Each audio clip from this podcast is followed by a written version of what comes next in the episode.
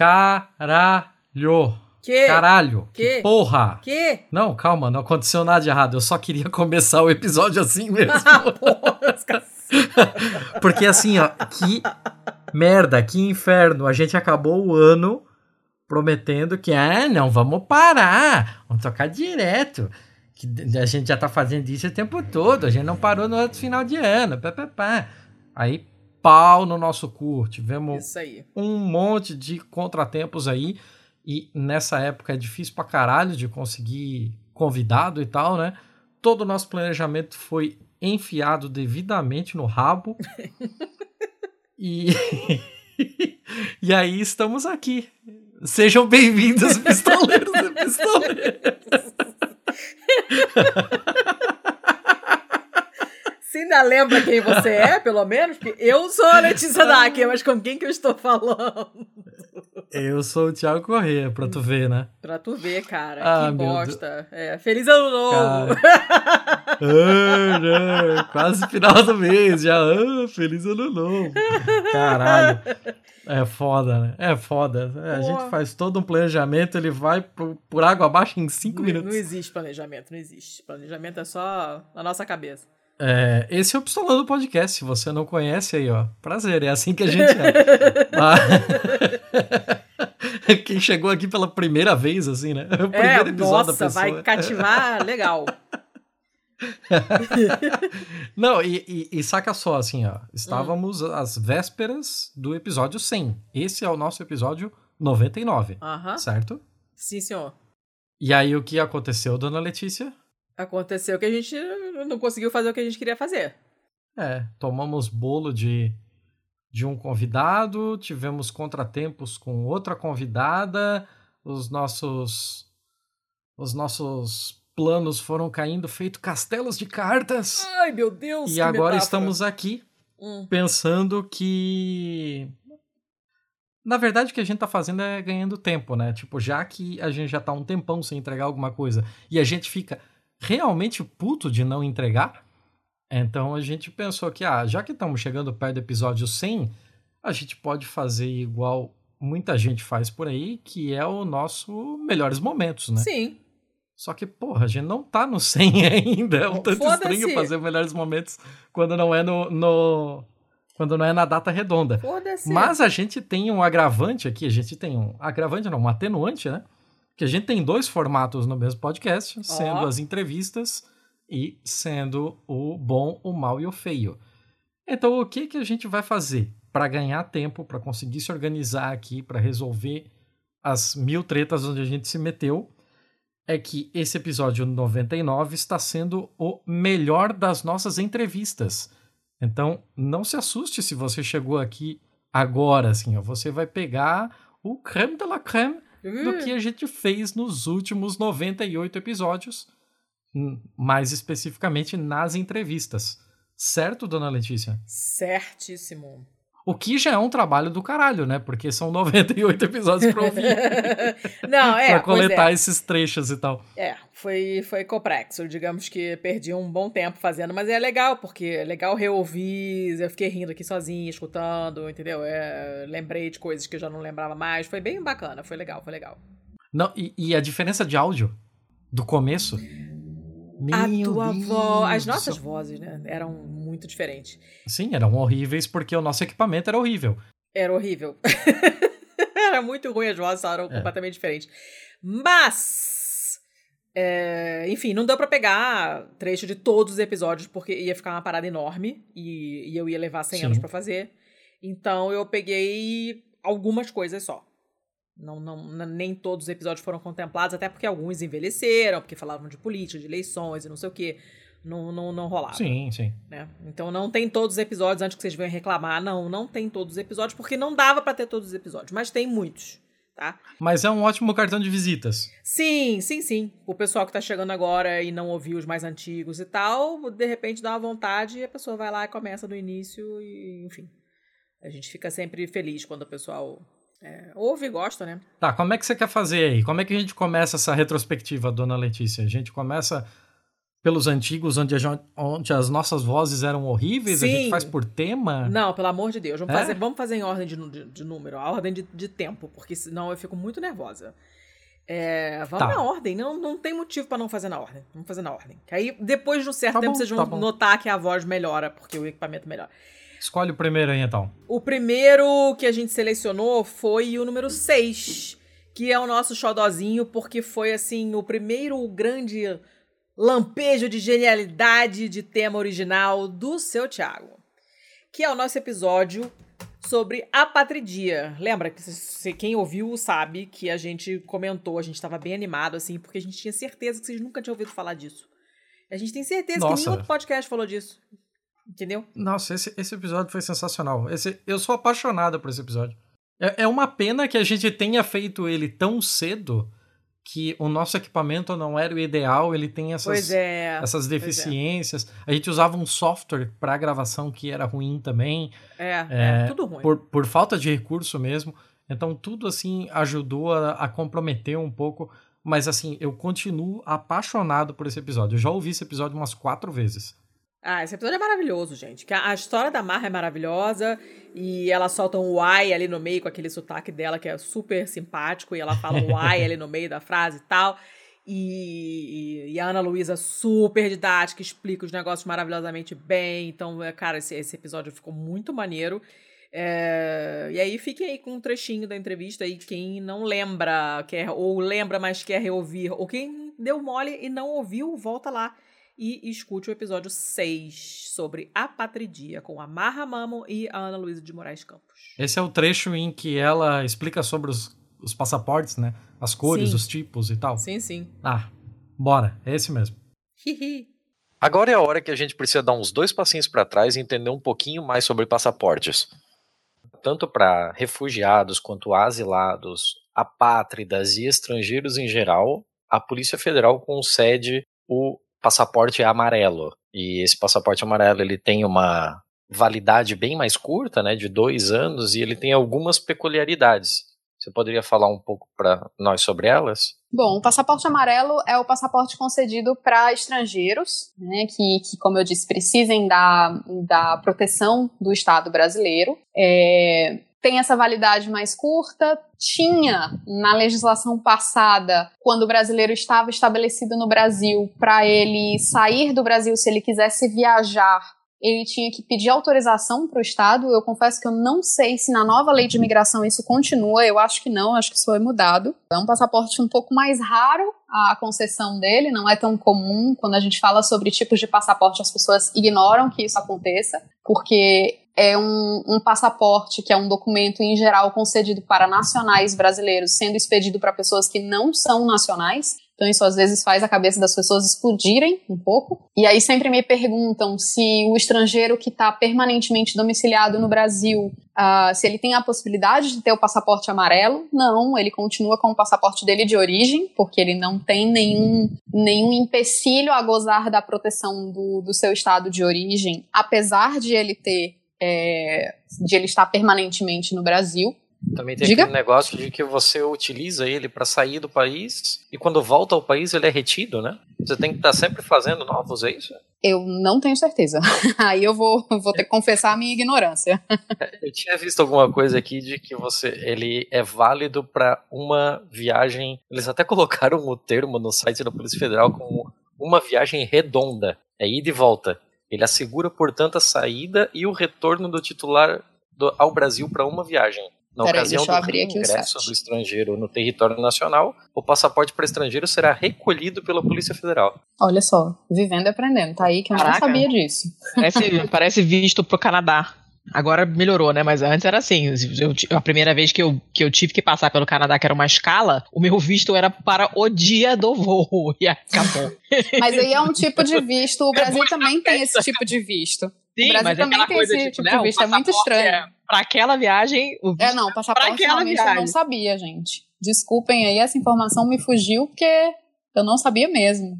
Também... Ela me chamou a atenção porque eu achei bem estranho, assim, se é uma pessoa que viaja demais, deve ser uma trabalheira desgraçada. É. É, não deve ser muito provável que uma pessoa numa situação dessa precise viajar múltiplas vezes num, num período curto de tempo, né? Mas é de qualquer maneira. Isso é uma coisa que eu acho que você pode perguntar pra Marra, porque pelo que eu vi nas entrevistas é. dela, ela tem, ela tem feito algumas viagens. Então, assim, ela vai poder te falar muito melhor, mas eu realmente não sabia dessa informação. Sim, eu até queria puxar esse gancho justamente pensando nas perguntas que eu vou fazer para ela. Então não põe a minha resposta dizendo que eu não sei, porque. Brincadeira, não, mas eu tô vendo aqui, eu realmente não sabia dessa informação. Achei até curioso o termo, viagem redonda. Viagem né? redonda, sim. Eles deram um jeitinho, sabe? É conseguir entrar aqui. Nós tivemos uma conversa um pouco antes da sua com a Ana Luísa de Moraes Campos. Ela é professora de relações internacionais e uhum. em algumas das aulas dela ela sempre fala sobre a questão de pátria e sempre toca no assunto dos apátridas. Ela foi meio que a nossa consultora jurídica para esse assunto aqui. Inclusive, ela falou dos diferentes tipos de passaporte brasileiros e tal, né? Uhum. E um Sim. deles era o laissez-passer, que se eu não me engano é o marronzinho, né? Isso, em marronzinho, que quando você, como brasileiro, você viaja para um país, perdeu seu passaporte, tem que voltar para seu país de origem. E aí a embaixada uhum. emite esse tipo para passaporte só para brasileiro. Sim, é meio que um passaporte de situação emergencial, quase, né? emergencial. né? Isso. No seu caso, você continua com o laissez-passer? Ou você não, não, passou para aquele é amarelo? Só... Não, esse laissez-passer é válido somente por dois anos. Uhum. Mas outra que isso, você pode usar ele só uma vez. Não pode ficar usando ele, porque é emergência, né? Uhum. Ele, é, ele é emitido para aquela situação específica ali só, né? Isso, isso. isso. E, em algum momento você teve aí... medo, medo disso não dar certo, já que foi um jeitinho, foi um negócio meio esquisito assim? Não, Você nada, ficou... medo pra quê? Já... Ah, sei lá, né? Fica com medo de, de, dar errado, chegar aqui e falarem, olha, isso aqui não, não, não, a gente só pode dar para cidadão brasileiro, você não é brasileira, que diabo de passaporte é esse? Não, não, não, não, a gente não pensou em nada. Eu olhei só que a foto dentro dele, mesmo nome, o nome tá certo, a foto tá certa, então vamos embora. E a partir Nossa. do momento que eles trouxeram você para cá, eles deram algum tipo de, de amparo, não, assim, ou... Não, não, ninguém trouxe você nem nada. Lá eles te dão só o documento em Embaixada do Brasil, no Beirute. São bem honestos e são bem claros. A gente ah, pode te ajudar sim. em nada. A única coisa que a gente te ajuda é esse passaporte para você virar lá. Chegar lá, é lá você se vira. Ah, é só a questão burocrática. Eu pensei que eles haviam trazido também. Não, não, não, nada, nada, nada, nada. E aí Caramba. quando a primeira veio minha irmã, que ela chegou em março. A gente conhecia ninguém aqui no Brasil. É, Líbano considerou a gente como brasileiros que estavam morando lá no Líbano ilegal. É uma loucura, né? Mas porque o passaporte é para brasileiro. Então você entrou aqui ilegal, você está voltando para seu país. Então teve que pagar uma multa gigantesca para a gente conseguir sair de lá. Nossa senhora, cara, que novela! É, é novela. Cara, deram 48 horas para sair do Líbano. E nessas 48 horas, onde a gente vai? Né? Onde você vai dormir? O que, que você vai fazer? Uai, mas oh, Brasil tá, a gente conhece Brasil de futebol, do carnaval, mas nada mais. Nada além disso. Tenho ninguém aqui no Brasil. Aí entrei no Facebook, procurei, vi uma amiga minha que ela chegou a vir aqui no Brasil em 2013, no encontro de juventude no Rio com o Papa. Uhum. E nesse caminho, né, eles são jovens da igreja, sei que lá, eles chegaram em BH, foram acolhidos para famílias de BH aqui de Belo Horizonte, e depois ficaram três dias e depois foram para Rio de Janeiro. Nesses três dias, essas famílias que acolheram eles, ela falou: olha, eu não conheço as famílias, né? Mas eu passei lá três dias. Talvez eles conheçam alguém que pode te ajudar. E aí ela me passou contatos. E nós três, minha irmã, eu e meu irmão, fomos acolhidas para essa família, sem pensar duas vezes. Eles falaram: vocês são bem-vindos na nossa casa. Eles deram o primeiro andar da casa deles. São família muito simples também, que mora na. Não mora na, na cidade mesmo, né? Eles moram lá na. Como chama? Periferia. Uhum. Uhum. do Belo Horizonte, bem longe do centro. Mas a família quis ajudar. E aí, eu, minha irmã, meu irmão, chegamos aqui no Brasil. Chegamos sem saber nada, o que, que a gente tem que fazer, mas ok, tá, a gente chegou, é agora. A gente falava quatro línguas. Nessas quatro línguas, eu né, e minha irmã, por caso, com mestrado, mas não conseguimos emprego, não conseguimos nada. Comecemos para descobrir pouco a pouco. Ah, vamos fazer o CPF. Ah, depois do CPF, vamos para a Polícia Federal para pedir refúgio. Por quê? Porque a lei brasileira, dentro da lei, não existia definição da pátria. Uhum. Então, o único jeito para a gente ficar aqui como residência legal era pedir refúgio. Refugiado significa a gente tem tranquilamente cinco anos de residência para viver aqui no Brasil. Então, a gente meio existiu. O próximo, seu Thiago, que a gente decidiu que a gente ia botar aqui, né, é o episódio 9 do Aquífero Guarani e Gestão Hídrica, com o Vitor, que é lá do canal Terra Negra do YouTube. Sim. E, esse episódio contando, contando um, um, uma parada de bastidores, assim, ele inclusive seria o nosso episódio 7. Ele seria logo depois de A Patridia, lembra?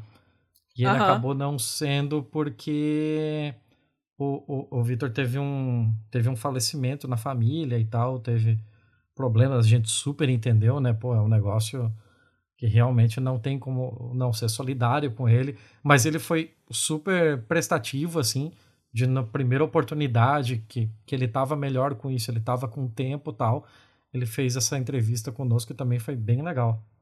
Foi, foi muito bacana. Esse trechinho que a gente selecionou, ele explica o que, que é o aquífero, o que, que é o aquífero Guarani e algumas coisas que as pessoas falam dele que não são bem assim, então ele faz umas correções assim de termos e de definições e tal.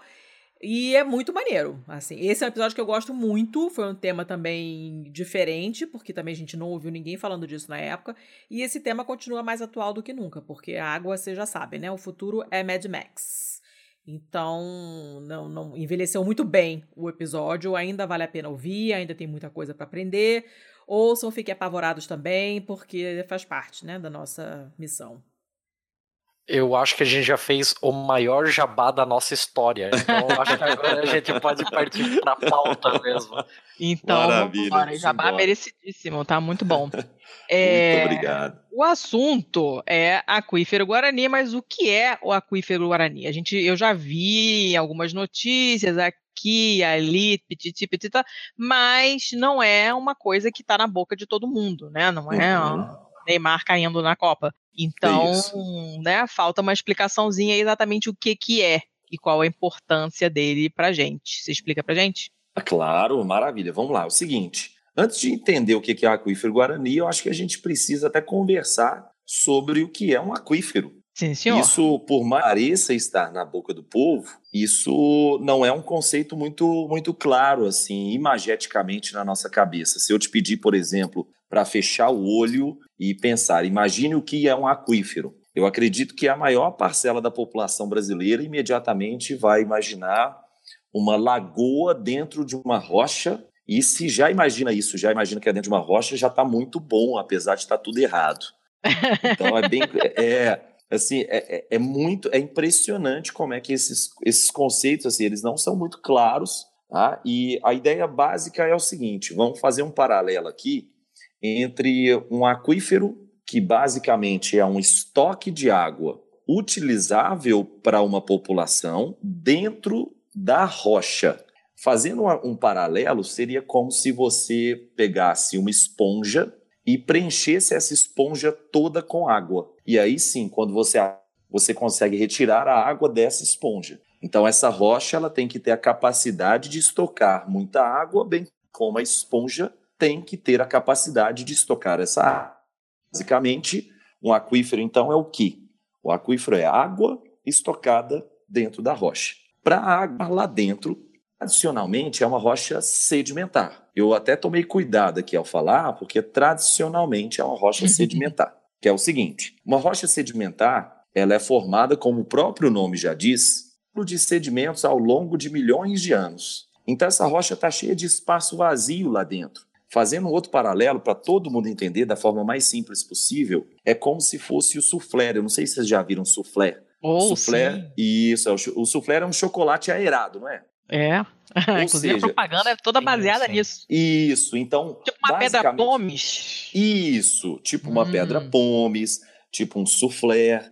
Então essa rocha, ela tá cheia de espaçozinho vazio dentro dela e esses espaços são microscópicos. É diferente do soufflé e diferente da pedra pomes, porque na pedra pomes você consegue ver a olho nu e no soufflé você também consegue ver a olho nu. Só que esses uhum. espaços nas rochas sedimentares, principalmente uma rocha muito especial, que a gente vai falar bastante no dia de hoje, que é a rocha chamada arenito, esses espaços dentro do arenito são microscópicos, mas eles existem. E normalmente eles estão cheios de ar. Só que se por um acaso, ao invés do fluido ar estar lá dentro dessa rocha, o fluido água pode estar dentro dessa rocha. E aí, na, na edição passada, aqui no Pistolando, vocês trabalharam com pré-sal. Da mesma uhum. forma, você pode colocar um outro fluido, gás ou óleo, que é o petróleo. Então, se eu coloco gás natural ou petróleo, eu também estoco esses tipos de recursos dentro da rocha chamada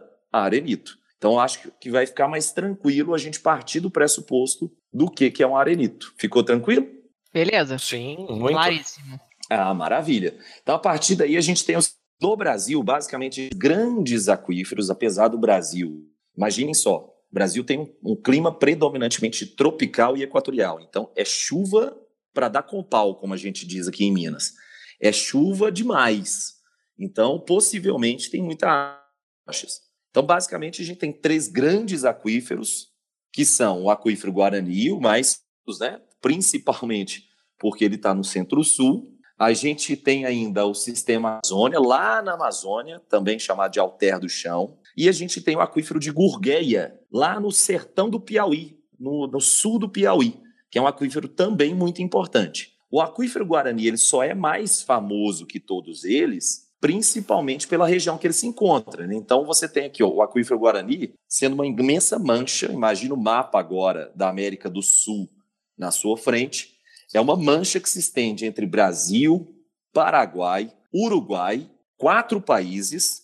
É um recurso que é ultrafronteiriço, então é muito importante para a gente, porque querendo ou não, como é que você vai gerir esse recurso? Se você não gerir de forma compartilhada com os outros estados, isso é um problema. Então, isso evidentemente vai gerar problema num futuro próximo. Além disso, você tem essa mancha toda tomando os quatro países e geograficamente localizada principalmente no Brasil. 71% do aquífero Guarani está dentro do Brasil. E aí, aqui no Brasil, como ele é muito extenso também, ele pega oito estados desde Goiás, passando pelo Mato do Sul, Minas Gerais, Paraná, Rio Grande do Sul, Santa Catarina e São Paulo. Eu até sempre destaco São Paulo no final, porque São Paulo é o principal consumidor, o estado de São Paulo é o principal consumidor dessas águas. Então, isso, Guarani. O aquífero Guarani tem uma extensão gigantesca, mais de um milhão de quilômetros quadrados, um volume de água assustador, volume de água que varia bastante entre os diversos estudos e artigos já apresentados, variando aí entre 37 milhões até 37 mil até 50 mil quilômetros cúbicos de, de volume de água. Isso aí é água. A que, que se deve essa diferença de cálculo tão grande assim? É porque é o seguinte, ele começou a ser estudado lá na década. Começou a ser estudado de forma intensa, a partir da década de 90. Nossa, é muito recente. É muito recente. Se você pegar um livro didático lá da década de 60, 70, existem registros de aquíferos na região, mas como o sistema aquífero Guarani, com essa proporção, com esse gigantismo, é só a partir da década de 90 mesmo. Então é muito recente os tipos de estudo que a gente tem em relação a isso. E aí varia porque alguns estudos levam em consideração mais água potável, outros não. Outros estudos levam em consideração água que estão a determinadas profundidades, outro não. Só para se ter uma noção, tem águas desse aquífero que você consegue explorar a 2 metros de profundidade, só que tem áreas que você só consegue explorar a 1.500 metros de profundidade. Que isso? É tem é muito. É impressionante, é muito diverso, é um aquífero muito heterogêneo. Então tem uma espessura média aí de 250 metros de, de água estocada, mas ao mesmo tempo você tem uma diversidade muito grande de temperatura dessa água, de salinidade dessa água e, consequentemente, os estudos eles vão variando aí, mas oscila em torno disso que eu falei, entre 37 e 50 mil quilômetros cúbicos de água. E eu lembro, eu não sei se vocês são velhos quanto eu, Eu tenho 41, Mas... sou mais velha que você, eu acho. Pois é, eu tenho 31. Ah, então, dois jovens. Você tem a mesma é. idade do Thiago, a velha aqui sou eu, fala. É porque eu lembro quando eu, quando eu estudei na, na, no ensino médio, o meu professor falando que isso tinha sido uma das maiores descobertas da história da humanidade e queria abastecer toda a população mundial. E assim, hum. a, o frisson que girou em torno do aquífero Guarani foi gigantesco. O aquífero Guarani não consegue atender a população mundial por uma situação muito simples, logística. Uhum. É, você não vai, você não vai conseguir dispersar essa água para o mundo inteiro. Essa água vai ser consumida em loco, como ela já é consumida hoje. Então, basicamente, quem consome essa água, como eu disse, 50% do consumo de toda a água do aquífero Guarani, que tem essa extensão inteira, está no estado de São Paulo, que já coleta essas águas desde o século XIX e coleta muita água para atividade industrial, para atividade urbana, para atividade rural. Então, o estado de São Paulo, por ser o estado mais dinâmico da economia, acaba consumindo uma fatia muito mais significativa desse aquífero. Ô, dona Letícia, a gente tá, a gente tá ficando com o episódio longo aqui. A gente vai ter que dar um fast forward aí. Vamos corre, do 9 corre. direto pro 22, pode ser? Pode. Dá uns pulinhos aí, vai. Sim, sim. 22 é o com o Leandro Demori, lá do Intercept. Isso. Falando sobre máfia italiana, sobre Cosa Nostra, sobre Drangheta, sobre esses nomes muito loucos aí, máfia siciliana. Era numa época que a gente tinha uma parceria com a editora Companhia das Letras. E aí a gente Isso. fez sobre o livro Os Meninos de Nápoles, do Roberto Saviano. Continuamos, inclusive, recomendando, porque é um livraço nossa. E a gente fala do livro no final do episódio, depois que a gente já tinha desligado lá com o Demore e tal. O papo com o Demore é sobre, é, sobre o início da máfia, esse trechinho específico que a gente selecionou. É ele explicando como é, que, como é que se entra na máfia e como é que são os rituais, essas coisas desse tipo. Uh, esse episódio ficou muito legal porque o Demore tem um livro escrito sobre máfia siciliana no Brasil. Então, é, a gente comentou bastante sobre isso. E depois eu e o Thiago falamos sobre Os Meninos de Nápoles, que é um livrão, e aí eu conto como eu chorei copiosamente lendo o livro. e nós ainda recomendamos que vocês leiam, porque puta que pariu, que livro é esse. Demais, demais. Muito Nossa. bom, muito bom.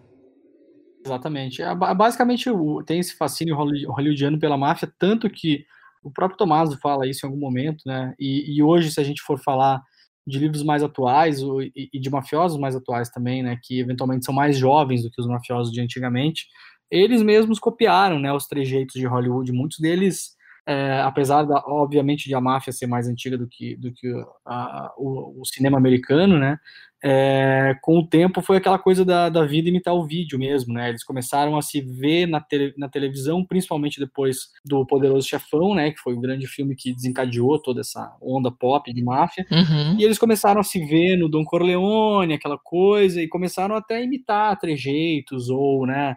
É, modo de viver. Então, realmente teve uma influência inversa e muito engraçada, né? Da, da, da arte influenciando na vida real. E, e para quem estuda sistemas criminais, a, a, máfia italiana, principalmente a Cosa Nostra siciliana, ela é basicamente um pilar de fundação do Ocidente, assim, para você entender, né? Justamente como você falou, os crimes foram migrando, eles começaram explorando pequenos comércios locais, é, abatedouros, né, mini abatedouros, é, explorando muitas vezes em regiões mais secas da Sicília as fontes de água, né, dominando as fontes, as fontes de água das pequenas cidades do interior da Sicília.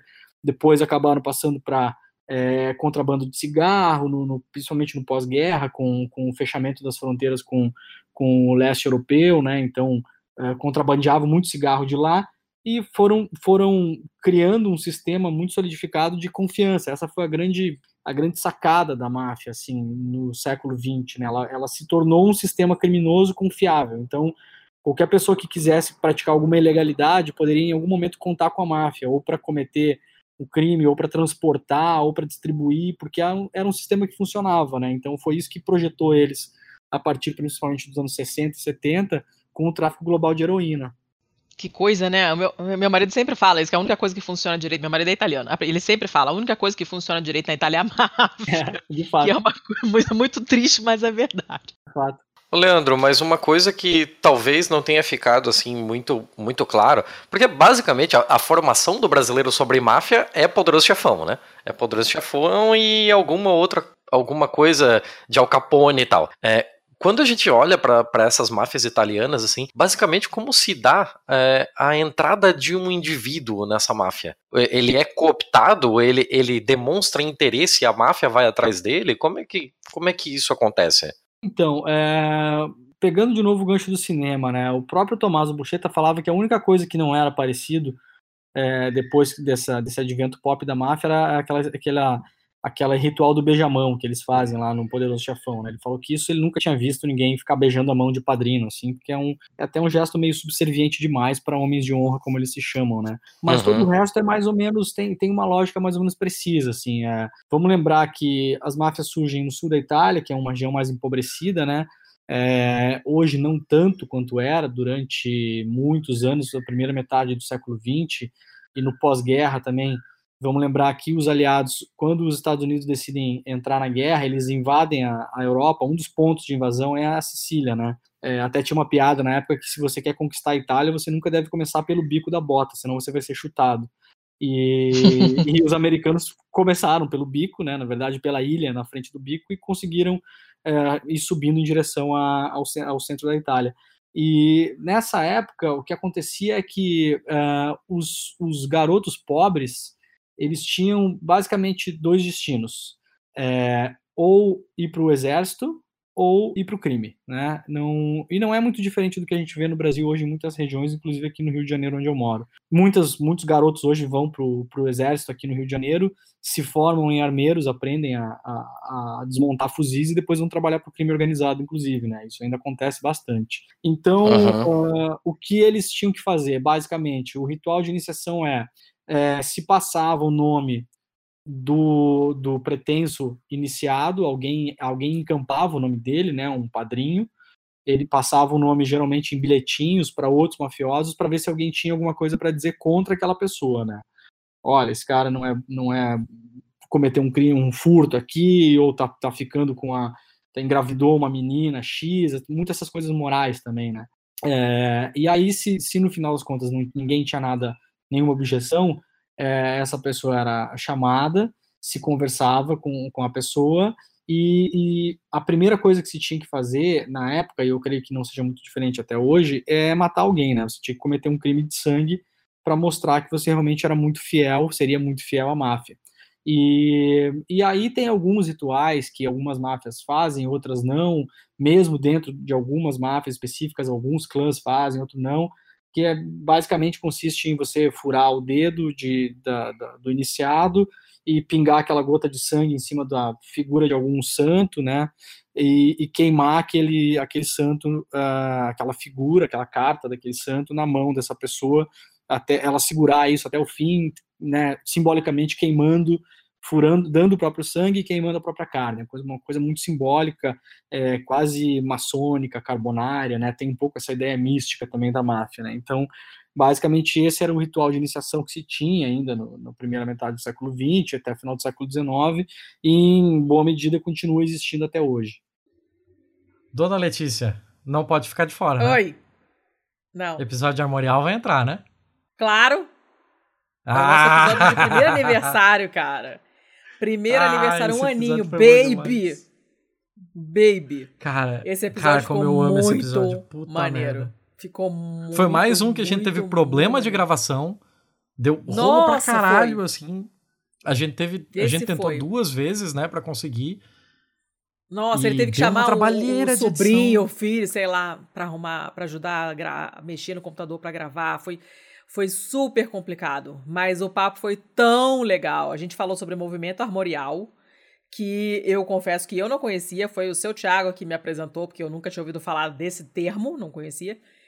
E aprendi então pra caramba com o episódio, foi muito legal, tá uma trilha sonora fantástica que o seu Thiago Nossa. escolheu. Que maravilha Ficou, essa trilha. Nossa, Puta é merda. uma delicinha, uma delicinha. É. E esse pedacinho... Eu, eu, sou putinha de Ariano Suassuna, pra mim não adianta, eu assim, sei, né? Eu, eu tinha sei. que fazer, levar uns três meses pra esse episódio sair, assim, da ideação dele até até ele realmente ser gravado, mas, cara, que, que orgulhinho que eu tenho desse episódio. Ficou muito, muito gostosinho de ouvir. E o trecho, esse pedacinho que a gente escolheu é o professor é, explicando mesmo o que, que é movimento armorial e, e, dando uma definição e tal, e contando um pouquinho da história, da criação. É, é, um trechinho curtinho, mas vale a pena ouvir o episódio inteiro porque é muito legal. Esse é um outro xodó nosso, assim, que merece ser xodó mesmo, porque ele ficou muito maneiro. É uma peça de um escritor erudito, um escritor que conhece o teatro mediterrâneo, que conhece o teatro erudito de uma maneira geral, tem uma carpintaria própria de autor, etc., mas a, ela se baseia em histórias que ele, ele é, extraiu, que ele foi, ele foi buscar lá no, no romanceiro popular nordestino, na literatura de cordel. Então, quer dizer, isso, ele, ele dizia que isso era uma forma do, do, do artista brasileiro criar uma, uma arte brasileira mais em, é, em, sintonia com, com a cultura brasileira, digamos assim, né? com o povo brasileiro, com, um olhar para dentro das raízes do, do nosso território, né? Então ele, ele, cria esse movimento em 70 e ele vai ele vai convidar artistas, por exemplo, é, um, um, grande um grande gravador, um grande estilogravador chamado Gilvan Samico, ele participa do movimento armorial e, e, e Samico faz estilogravuras baseado nas, nas capas dos cordéis, né, das estilogravuras que ilustram a, a, literatura de cordel. E assim sucessivamente. O nome armorial, ele vem de arma, mas não no sentido de armamento, no sentido de brasão. Né? O que é que a Ariane dizia? Dizia que a cultura popular brasileira ela era muito, ela era muito rica em termos de brasões. É, por exemplo, você pega as agremiações populares, maracatu, é, o, próprio, os clubes de futebol, as escolas de samba, todos têm o seu brasão, né? Então, Ariano dizia que no Brasil a heráldica era uma arte muito mais popular do que burguesa. E aí eles ele procurava um nome para batizar o movimento. Pegou essa palavra armorial. Armorial, no, no nosso vocabulário, quer dizer, na língua portuguesa, era um substantivo. É, se você pega no, no Aurélio, por exemplo, você vai lá no Aurélio, tem assim armorial, livro onde vêm registrados os brasões. Então, armorial era, era uma palavra no, no nosso, no, na nossa língua, era um substantivo. E Ariano usa como adjetivo, quer dizer, nesse sentido ele cria um neologismo. O próprio Aurélio diz lá, Ariano Suassuna, no seu romance da Pedra do Chão, no seu romance da Pedra do Reino, de um romance armorial. Então esse é o início de tudo, quer dizer, quando Ariano lança o movimento uh, uh, no dia 18 de outubro de 70. Mas, como eu disse também, a, o Compadecida já seria uma peça armorial antes mesmo do lançamento do movimento armorial. Quer dizer, Ariano, na verdade, vinha pensando né, nessa, nesse, né, nesse caminho, nessa poética, digamos assim, desde a década de 40, quando ele entra na Faculdade de Direito do Recife e participa da, do, do Teatro do Estudante de Pernambuco. Aí está a origem de tudo, na década de 40 é, quando o próprio Ariano começa a escrever para teatro. Ele começa a para teatro enquanto estudante de direito. Né? E a ideia desse grupo, do Teatro Estudante de Pernambuco, era fazer um teatro mais baseado nas nossas raízes, nas nossas origens, né? esquecendo um pouco a, a, o, teatro, dizer, a, a, trilha seguida pelo teatro europeu. E aí ele, ele começa, como começa a escrever para teatro, e anos depois ele vai lançar esse movimento armorial. Seu Tiago, aí de movimento armorial, que é o 28, a gente vai pular pro 34, que é de música clássica brasileira para além de Vila Lobos, que também foi um episódio que surpreendeu, né? A gente não sabia muito foi. bem no, no que, que ia dar. E o Gustavo de Sá, que foi o nosso convidado, é, fala muito bem. E ele também é músico, além de ser diplomata. Então, é, o cara manja pra caramba, inclusive do, do dos, dos bastidores ali de histórias de coxias e tem todo um conhecimento histórico da coisa e tal, e não sei o quê. E ele gosta muito de falar e fala muito bem. Então o papo falou ficou. pra caralho, ele assim. Eu acho que foi o episódio que a gente menos falou. É, eu acho que sim. Até por falta de conhecimento nosso mesmo, assim. Mas, cara, ele tava muito empolgado, assim. Ele falou muito e ele fala muito bem. Então ele podia falar uhum. por oito horas e a gente ia ficar ouvindo, porque. Sim, é, fácil. Foi muito legal, muito legal. Eu adorei o tema também. É um tema que eu não tinha visto em podcast brasileiro ainda. Eu não vi em lugar nenhum ainda também não, você quer saber? Assim, eu já vi alguns, assim, ah, sobre a vida do Vila Lobos, sobre a vida do Carlos Gomes, alguma coisa assim, sabe? Hum. Mas sobre música clássica brasileira, fora esses caras que é quem a gente sempre ouve falar, eu não tinha visto nada parecido. Foi, nossa, eu curti demais esse episódio. Ficou muito maneiro, muito maneiro. Esse, nesse pedacinho em particular, ele fala é, de toda a dificuldade que é de achar a partitura. E é toda uma treta super complicada. Ele faz um. Ele volta atrás na história para explicar por que, que é complicado. E é interessantíssimo. E ele ia falando, eu, eu assim, caraca, que maneiro, caraca, que maneiro, caraca, que maneiro. Porque eu não tinha a menor ideia de nada disso. É um mundo ao qual eu não pertenço, eu não sei nada de como funciona. E ele contou umas paradas lá com todo um histórico antes e ficou muito interessante. Esse episódio é, é ficou ótimo, assim. A gente realmente dá muita sorte com o convidado, né, Thiago? Sorte o caralho, a gente fuça pra caralho atrás não, desses tá, tudo, Sim, né, mas pô, podia dar o um azar de pegar uma pessoa que fala devagar, né, a gente não tinha ouvido o Gustavo falando, por exemplo. Foi ah, sorte, sim, sim. Né? Mas... Mas foi bom, foi bom. Ouçam lá. Não, o, o, dia que a gente ganhar uma, uma eleição, a gente bota o Gustavo para ser o nosso ministro das Relações Exteriores. E aí você uhum. começa, começa a mergulhar um pouco nesse, nesse mundo dos compositores e começa a ficar fascinado com a produção deles. A gente tem muita coisa boa, tem uma história riquíssima para contar. Né? E, e, muito pouco está registrado, porque uma coisa que os registros que foram feitos dessa, dessa música são registros, na, na maior parte, muito antigos. Aí também tem, é parte da, da, da, nossa história com isso. E você vai ver que as pessoas existe, um, existe um, uma quantidade de gente muito envolvida com memória musical brasileira. Não, não parece, não vivem nas sombras, nada disso, mas mas, é um, mas, enfim existe sim. As pessoas conhecem meio que assim na base de atos heróicos, porque alguém tem uma gravação perdida lá dos anos 50, 60, que é a única que foi feita de uma determinada peça e tal. Aí essa pessoa passa para as outras. Aí uma pessoa tem uma cópia do manuscrito, uma partitura de um compositor, etc. E aquilo vai se passando de um para outro. Então é, é uma situação, infelizmente, muito precária. Mas assim, se isso sobrevive, sobreviveu por, assim, por gerações de, de, de, de bravas gentes aí que, que trabalharam para Pra, que acreditaram nessa música e trabalharam para que ela sobrevivesse. É, não, que você estava falando dessa coisa da partitura e tal, e não sei o quê, e, e, e, parece um problema simples de resolver, né? Se você, ah, você contar para alguém isso, a pessoa fala, cara, xeroca, é, sei lá, um escaneia, imprime, um negócio assim, né? Por que, que tem toda esse, essa, essa hum, burocracia para você ceder as, as partituras para um outro país e, e, e por aí vai? É... Como é que funciona esse negócio? Como é que funciona? Vamos lá aquele negócio. Quando você está dentro demais de uma coisa, às vezes é difícil você pegar o ponto de origem, né? É, porque fica vai... óbvio para você, né? Exato. É, não, estou trabalhando com isso, porque assim, o negócio é você ver onde que está o começo da, da, o começo da história. É o seguinte, quando você tem, você é músico, tá? É, como é que você, é, como é que, o que, que desperta o seu interesse por tocar alguma coisa?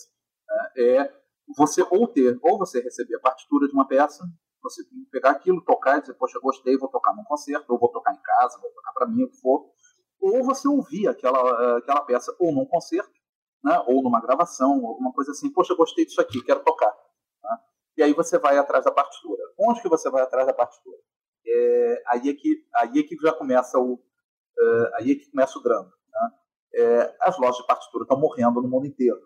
Né? Então, houve um tempo em que você tinha é, lojas enormes que vendiam música e tudo. Você tinha no, no começo, começo do século, vamos dizer, primeira metade do século, ainda você tinha um, você não tinha gravações, você não tinha nada disso, né? você não tinha, você mal tinha um sistema de, de transmissão, um sistema de rádio. Né? Então, quer dizer, pra, se você queria ouvir música, você tinha que ir ao concerto ou tocar em casa. E as pessoas tocavam em casa, efetivamente. Então você tinha, é, você tinha mesmo, as pessoas tinham piano em casa, né? Pessoas estudavam. Então você tinha, as pessoas tocavam instrumentos e aquilo ia passando de um. Eu tô, eu tô falando especificamente da, da, da música clássica. A música popular tem, uma, tem um funcionamento um pouco diferente. Um pouco não, bastante, uhum. várias coisas, né?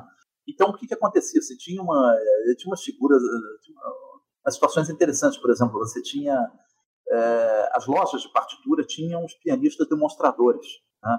E era o seguinte: você ia à loja de partitura, você, assim como. Vamos fazer o um paralelo com outra coisa que também já morreu, praticamente, que são as lojas de, de disco, de CD e etc. Né? Mas que morreu, mas todo, todos nós conhecemos. Então, assim, uhum. você, ia, você via o disco que tinha na vitrine, né? E disse, poxa, será que é? Ah, esse tem aquela música que eu já ouvi, vou comprar ou não. E em alguns lugares você ainda conseguia ouvir, porque você tinha ali a. Né, você tinha, neste momento, ouvindo, você tinha ali a, a, a vitrola, né, o aparelho lá que tocava um determinado disco para promover aquela, né, aquela música para ouvir, para que o cliente comprasse aquilo. É, no tempo no tempo lá atrás você tinha nessas lojas você tinha o piano e tinha um pianista então você tinha as partituras ali na vitrine né você chegava com aquilo ali, você olhava aquela partitura, passava aquilo para o pianista que tocava aquilo na sua frente. Toca essa aqui para mim, por favor. Ah, gostei, vou levar para casa. Né? Então, então, Caramba, que sensacional! Eu nunca sensacional, ouvi falar né? disso. É, pois é, pois é, isso era, enfim, até é, sei lá, as primeiras décadas aí do, do, do, século XX era, era assim que funcionava. Então você tinha vários, vários músicos, vários é, que ficaram conhecidos depois, eles trabalharam, ganharam a vida como é, como pianista de cinema, né, cinema mudo, né, uhum. né, como pianista demonstrador de loja de partitura, etc. Que então, loucura! Então, é, então ele era é, é, o pianista ao vivo era quem fazia o papel daquilo que depois foi o aparelho de som tocando o disco para atrair a clientela, né? Então, então necessariamente a música só se transmitia pelo papel, não tinha outro jeito, né? Então você vai lá, você vai à loja, você compra e pronto. Isso era mais fácil no, no, no que diz respeito à música, vamos dizer, para uso, uso doméstico. Né? Então, música para piano tal, o que explica, por exemplo, que no Brasil tem se, composto uma quantidade colossal de música para piano nessa época. Mas, assim, é, é, é infindável, é incalculável a quantidade Olha de, só. De, de música para piano se produziu nessa época. A gente pode entrar nisso depois, ainda é uma discussão mais longa. É, paralelamente, você tinha também as, as peças pra, de música de câmara, então, pra, feitas para pequenos conjuntos instrumentais, uhum. é, que se fazia, ou era coisa que se fazia em casa. Então, se alguém tem um piano em casa, aí tem outro que toca um violino, outro toca um violoncelo, etc., junta, toca e faz-se isso e tal. Isso é um hábito bem europeu que foi cultivado aqui, menos em casa, mas também mais assim, em pequenas sociedades de concertos que se faziam também. Então, que havia muito na época. E as outras, e a outra, e a outra dimensão então maior é, eram as orquestras. Né? Num tempo também em que, por exemplo, você não tinha, que você não tinha gravações, você tinha é, as emissoras de rádio com as próprias orquestras. Né? Então montavam-se orquestras até e tudo, e as orquestras tocavam ao vivo. Então você tinha um programa de música que era é, direto do estúdio da emissora de rádio, com uma orquestra inteira ali tocando tocar na hora para os seus ouvintes. Os discos foram chegar ainda com péssima qualidade de gravação, mas a qualidade de transmissão é, dos rádios também não era lá grande coisa. Então, e o público ia a concerto. Então, música você ouvia em concerto. Você ia, você saía de casa para ouvir aquilo. Uma vez ou outra você levava uma coisa para casa, porque era música para piano que você fazia. Era muito comum. Por isso mesmo você tinha muito um hábito que a gente chama de redução. E a redução para piano. Quer dizer, você tem uma peça para orquestra, como é que você vai. Se você quiser ouvir uma, uma, uma sinfonia de Beethoven, que é escrita para orquestra né, inteira. É, você quer ouvir aquilo em casa e tal, você não vai ouvir, porque você não vai ter a sua orquestra dentro de casa. Mas existe, vamos dizer, a redução, que é você reduzir toda aquela música que está escrita para orquestra para só um piano. Em outras palavras, Gente, um que coisa maravilhosa. Mas o, é, é, o arranjo para piano solo né, tem um termo técnico de redução, justamente porque você reduz daquele tamanho de uma orquestra inteira para um piano. Né? E então, quer dizer, as pessoas tocavam reduções, tocavam redução de ópera, por exemplo, né? ópera, tempo que era muito é, que era muito popular. Você pega as temporadas do Teatro Municipal do Rio, por exemplo, nos áureos tempos aí, gente, as temporadas que vinham, vinham companhias europeias, as pessoas sabiam, né? o teatro vivia lotado, enfim, você tinha inúmeras produções de ópera por ano, tinha funções quase diárias, assim, era uma, uma quantidade absurda de coisas, e as pessoas queriam queriam ouvir aquela música, levavam, compravam as áreas né, isoladas, etc., reduzidas ali né, em arranjo para piano, para voz e piano, e aquilo se fazia em casa, e etc. Então era, era, era assim que, se, que funcionava. A transmissão de música era, era dessa forma. Né? E, música para orquestra sempre funcionou de uma, é, de uma forma diferente. Com o tempo, é, isso tudo vai, essa estrutura foi morrendo, foi morrendo, foi morrendo, foi morrendo, e aí hoje até essa circulação desse material mais básico, ah, vai ali na loja da esquina e compra a partitura. É, ainda existe em vários países. Né? No, no, Brasil, praticamente esse negócio já morreu. Eu acho que a única, a única grande loja de partitura que ainda, que ainda atua. Tá? Eu não estou recebendo comissão, é uma loja aqui em Brasília, a lendária Musimed, tá? que eu acho que assim, todas as outras foram. Não, mas já virou uma instituição, já é uma instituição cultural, não é mais uma loja. Porque todas as lojas foram fechando, fechando, e ele foi juntando aqui todo o acervo que sobrou. Então, quando. quando não, então é um lugar ainda onde você ainda consegue encontrar umas partituras, algumas delas até de, de décadas atrás, amareladas e tal, que o que sobrou dos acervos antigos das, das grandes casas de partitura do Rio, São Paulo e outras cidades. Né? Então, quer dizer, começou a ficar muito difícil, deixou de ser uma coisa óbvia, vai lá e compra. Não, não tem isso. E aí, quer dizer, as, as editoras quebraram, as lojas quebraram, etc. E, de repente, aquilo que era óbvio, você ainda vai, vamos dizer, em grandes, eh, grandes cidades europeias, aí onde você tem ainda uma vida de concerto muito, muito ativa, você efetivamente tem lojas, você vai, você encomenda, etc. É, nos Estados Unidos, por exemplo, esse negócio todo morreu, mas você ainda encomenda facilmente. Não tem mais a loja física, mas as editoras ainda, ainda existem, vendem, entregam tudo, né, tudo, tudo, como antes. É, mas aqui, aqui esse assunto morreu. Isso, essa produção praticamente desapareceu do mapa. Então a música começou a sobreviver na base da, da na base do xerox, na base disso tudo, e comemos uma base muito precária, porque afinal, você tem a partitura do, do quinteto com piano do, do, do Henrique Oswald? Não. Não, mas eu sei, mas o fulano já, o fulano gosta disso, fulano já tocou uma vez, eu acho que talvez ele tenha. Não, mas o fulano. E aí você vai, você começa uma caça a partitura. Nossa, cara. e é um negócio, é, é, uma loucura, é uma loucura. As pessoas não sabem assim. O, o, e aí as pessoas fazem porque tem muita vontade. Aí você tem histórias, você tem histórias inacreditáveis, porque várias dessas peças nunca foram editadas. Então você começa a trabalhar com manuscritos. E aí a cópia do manuscrito, mas quem é que tem o manuscrito? E aí vai. Então você tem uma, uma produção gigante de música que está dispersa por aí, que meio que submergiu. As coisas não foram editadas porque não havia uma estrutura. Às vezes o próprio nem o compositor se interessava muito em, em, editar. Vários deles tinham uma, uma capacidade tão grande de, de produzir música que eles produziam, entregavam o manuscrito na mão do, do, na mão do músico e esqueciam a peça depois, né? Então, ah, toma essa aqui é sua e tal, depois faço outra, né? Então, então às vezes é muito difícil você levantar o que é, uh, até o que existe mesmo, é difícil você saber, né? É, então, é, essa é uma das dificuldades que a gente tem para é, que a gente tem para lidar. Né? Então, assim, isso internamente, isso explica, por exemplo, que a gente não saiba muito né, assim, quem são os nossos compositores, o que, que eles compuseram, o que, que tem, portanto, porque esse material também é pouco acessível. Letícia, a gente já passou por a patridia, que é geopolítica, aquífero, que é, sei lá, geografia, dá para colocar como geografia, hum. alguma coisa, biologia também. Tá, o Demore, é, o episódio máfia é tem partes políticas também, tem parte criminal, não sei nem como classificar ele direito. Tem história, tem. Movimento tudo. armorial é artístico. Música hum. clássica é artística. Já deu para ver que a gente atira para todo lado. Hum. Já deu para ver que a gente é bem, bem eclético nesse esquema todo. E aí agora, talvez, assim, dessa sequência vem o episódio mais pesado deles, né? Que é o 43, o antipunitivismo.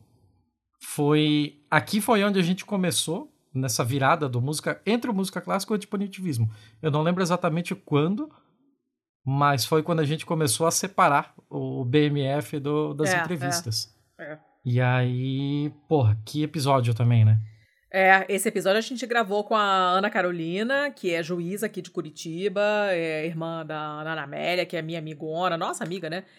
E com a Elisa Cruz, que é defensora pública lá no Rio, que também eu já tive o privilégio de conhecer pessoalmente, que a gente é boa pra caralho. E também consideramos uma amiga, enfim, a gente conversa sobre tudo, inclusive Fórmula 1. e, e ela é. Cara, elas são muito fodas, as duas, assim, são dois mulherões da porra, assim, mesmo.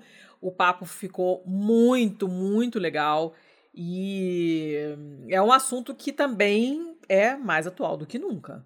Sim. Por? Né? Não, é uma coisa que vai voltar à tona com uma certa frequência, assim. Até por toda a situação que a gente está passando no Brasil do ponto de vista político, com esse governo fazendo um monte de merda, e o que, que você faz com essas pessoas, você esfrega a cara no chapisco, você bota na escola de novo, você dá uma chicotada na bunda, não, não, não, não sei. Para vocês formarem um pouco a ideia de vocês também, ouçam lá o episódio sobre antipunitivismo. Nesse pedacinho em particular, a Ana Carolina fala muito bem é, e complementa uma fala da Elisa. E depois a Elisa fala sobre a experiência dela visitando encarcerados e a impressão que isso deixou nela e o que que isso tem a ver com a visão antipunitivista dela. Ela é muito forte na fala dela e a Ana também, né? A Ana Carolina também fala de uma maneira muito firme. E vocês vão gostar. Elas são maravilhosas de ouvir. E esses são daqueles episódios assim que infelizmente eles envelheceram muito bem, né? Eles estão totalmente atuais, totalmente sim, atuais. Sim. É o tipo de discussão que a gente gostaria de não precisar mais ter, né? Sim. Mas é infelizmente bem, bem por aí. rola. É, nesse esse episódio eu gravei na casa da Bia, lá em São Paulo. Deixei as duas morrendo de fome porque a gente não parava de falar e ela e a mãe dela estavam esperando eu acabar pra gente ir comer antes do shopping fechar. Uh, então, um beijo pra Bia e obrigada de novo pela paciência aquele dia. Se o som tiver um pouco diferente, é porque eu tava num ambiente diferente, enfim, uma varanda aberta, num lugar barulhento. Uh, não era o meu ambiente normal de gravação, mas não, não muda absolutamente nada. O, episódio tá ótimo. Voltem lá e ouçam se vocês não ouviram ainda. É, o que, eu, o que eu queria te perguntar, já que a gente está nessa pegada, é por que que agora se começou a falar nisso, considerando que sempre deveria se ter falado disso, porque sempre foram coisas interligadas no Brasil. Não é novidade essa imensa maioria da população negra dentre a população carcerária. Não é novidade que no Brasil raça e classe social estão interligadas e criminalidade e, e todo o resto. O que, que aconteceu que agora a gente está finalmente falando disso? Assim, abrindo aqui para os ouvintes e para vocês, eu vou colocar agora uma, muito mais uma opinião. É, eu acho que tem muito a ver com, com, a gente, com os movimentos de direitos humanos terem colocado esse tema na mesa. Porque eu acho que desde a redemocratização, desde o, vou ser bem sincera, desde o fim da escravidão, a gente tem entrado a gente adotou muito esse mito é, do brasileiro cordial e vamos ficar todos amiguinhos e resolver os nossos problemas aqui. Isso se enraizou porque é uma tentativa da maioria conseguir circular e ficar tranquila com as suas escolhas. Mas eu acho que desde essa época os movimentos sociais têm pautado é, esse tema e agora, com sucesso, eles conseguiram dar visibilidade. Então, eu acredito a eles isso tá, estar sendo dito de forma muito expressa agora. E é inclusive por isso que eles são mortos com tanta frequência no Brasil, certo? Aí a gente já entra num debate avançado que é o da necropolítica. necropolítica, é... eu ia falar, isso é necropolítica. Exatamente. Manda ver então, Ana, já que você entrou no assunto. Faça o seu a parte. o que, que eu tenho pensado, até porque eu estou estudando isso, assim, é, eu acho que primeiro, é, engatando o que a Elisa falou, eu acho que foi isso. Eu acho que a partir do momento que os movimentos sociais, os movimentos de direitos humanos é, ousaram começar a, a, ter voz e começou a, as minorias a, a, tomar o espaço, as mulheres a reivindicar, o feminismo negro a tomar sua frente. É, não que isso não, não existisse, mas eu acho que no Brasil a, a coisa demorou para tomar talvez tanta proporção para chegar no ponto de hoje a gente está falando tanto mais, né? Está falando bastante, produzindo-se muito sobre isso. Eu acho que isso deu uma. A partir do momento que isso trouxe muito isso para a pauta, isso trouxe uma contrapartida, que é enrijecer do outro lado, né? Porque, afinal, essa, uhum. essa história do homem cordial, a gente quer que fiquem, fiquem quietos, né? Vão presos em silêncio, não incomodem, não venham aqui na minha casa me atrapalhar a vida, nem é, encostem no meu filho, sabe? Umas coisas assim que a gente vive nesse mundo, né? E, então eu acho que que são dos dois lados, tanto isso que a gente está sentindo de uma volta reacionária, inclusive fascista mesmo, vamos, vamos dar nome correto as coisas, né? Mas isso já é uma coisa que vem se dita há muito tempo. É, vem da história quando Foucault vai lá e fala: olha, não é mais poder disciplinar, a gente já não está mais falando de, puni- de vigiar e punir os corpos individuais no um a um. A grande sacada foi essa, que, que eu acho que. Na minha cabeça, eu acho que se liga muito com essa virada para o neoliberalismo, que é Agora é homem espécie, você categoriza, você, você escolhe quem que você vai segregar. É óbvio que você já tinha definido quem seriam essas pessoas. Os negros já eram os escravos, certo? Já era essa, Uhum, essa uhum. Desumanizados, né? já eram os já eram os indesejáveis, né? E, e, e eu acho que muito disso a gente foi construindo nesse sentido, porque é de racismo que se trata, é de, de questão de é política mesmo. A gente fala assim, não, a política de Estado é para proteger e proteger a sociedade. Essa a falácia da segurança é uma mentira, porque daí se usa muito contra a sociedade, bota muita notícia, você faz essa coisa crescer muito, bota medo, e daí com medo você domina. E com medo você passa essas coisas absurdas de segregação, você consegue prender em massa. Gente, o aumento da, da prisão de mulheres nos últimos tempos é, é absurdo. Depois da nova lei de drogas, a- exponencial mais de 200% do último relatório do Infopen de 2016 de crescimento de prisão de mulheres. E é o quê? A maioria dessas mulheres são presas por droga ou coisa relacionada à droga. A maioria delas é o quê? Mulheres periféricas, mulheres negras, mulheres que vêm em situação de pobreza. E não, e não é assim as grandes, não é a, a dona do morro, né, gente? Vamos, vamos falar Uhum. sério, né? Não é a mulher do Cunha também, né? Vamos não, falar exatamente, porque seriamente. a decisão ali, é, a, a- decisão lá do, do, do Cabral, que todo mundo, ah, meu Deus, mas ela pode sair para cuidar dos filhos. A decisão em si não estava equivocada. O problema é que ela não chega nessas mulheres que de fato não tem outra pessoa para cuidar dos filhos, sabe?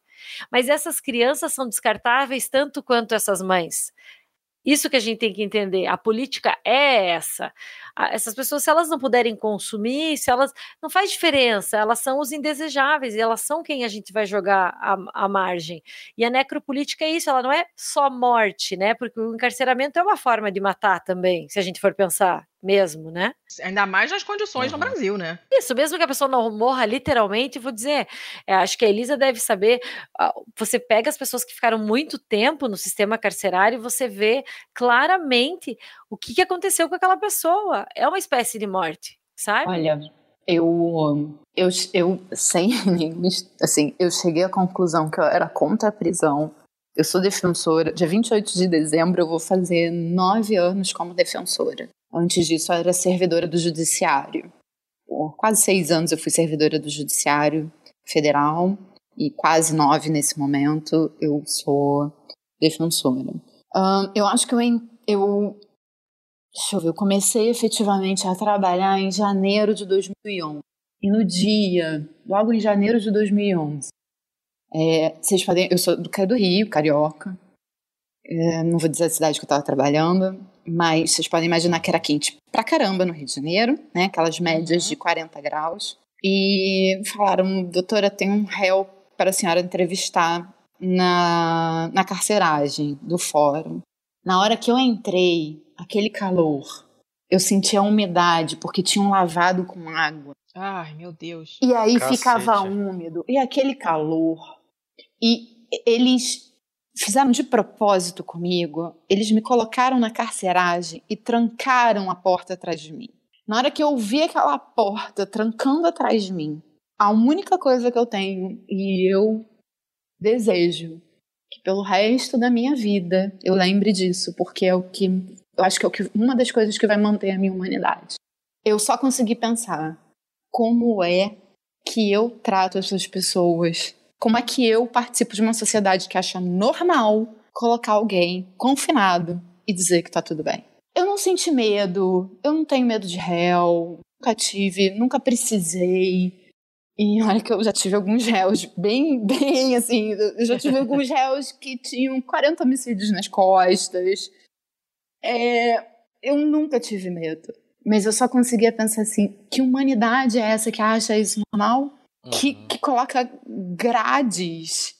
E isso é, é. Bem, isso, isso eu não consigo entender.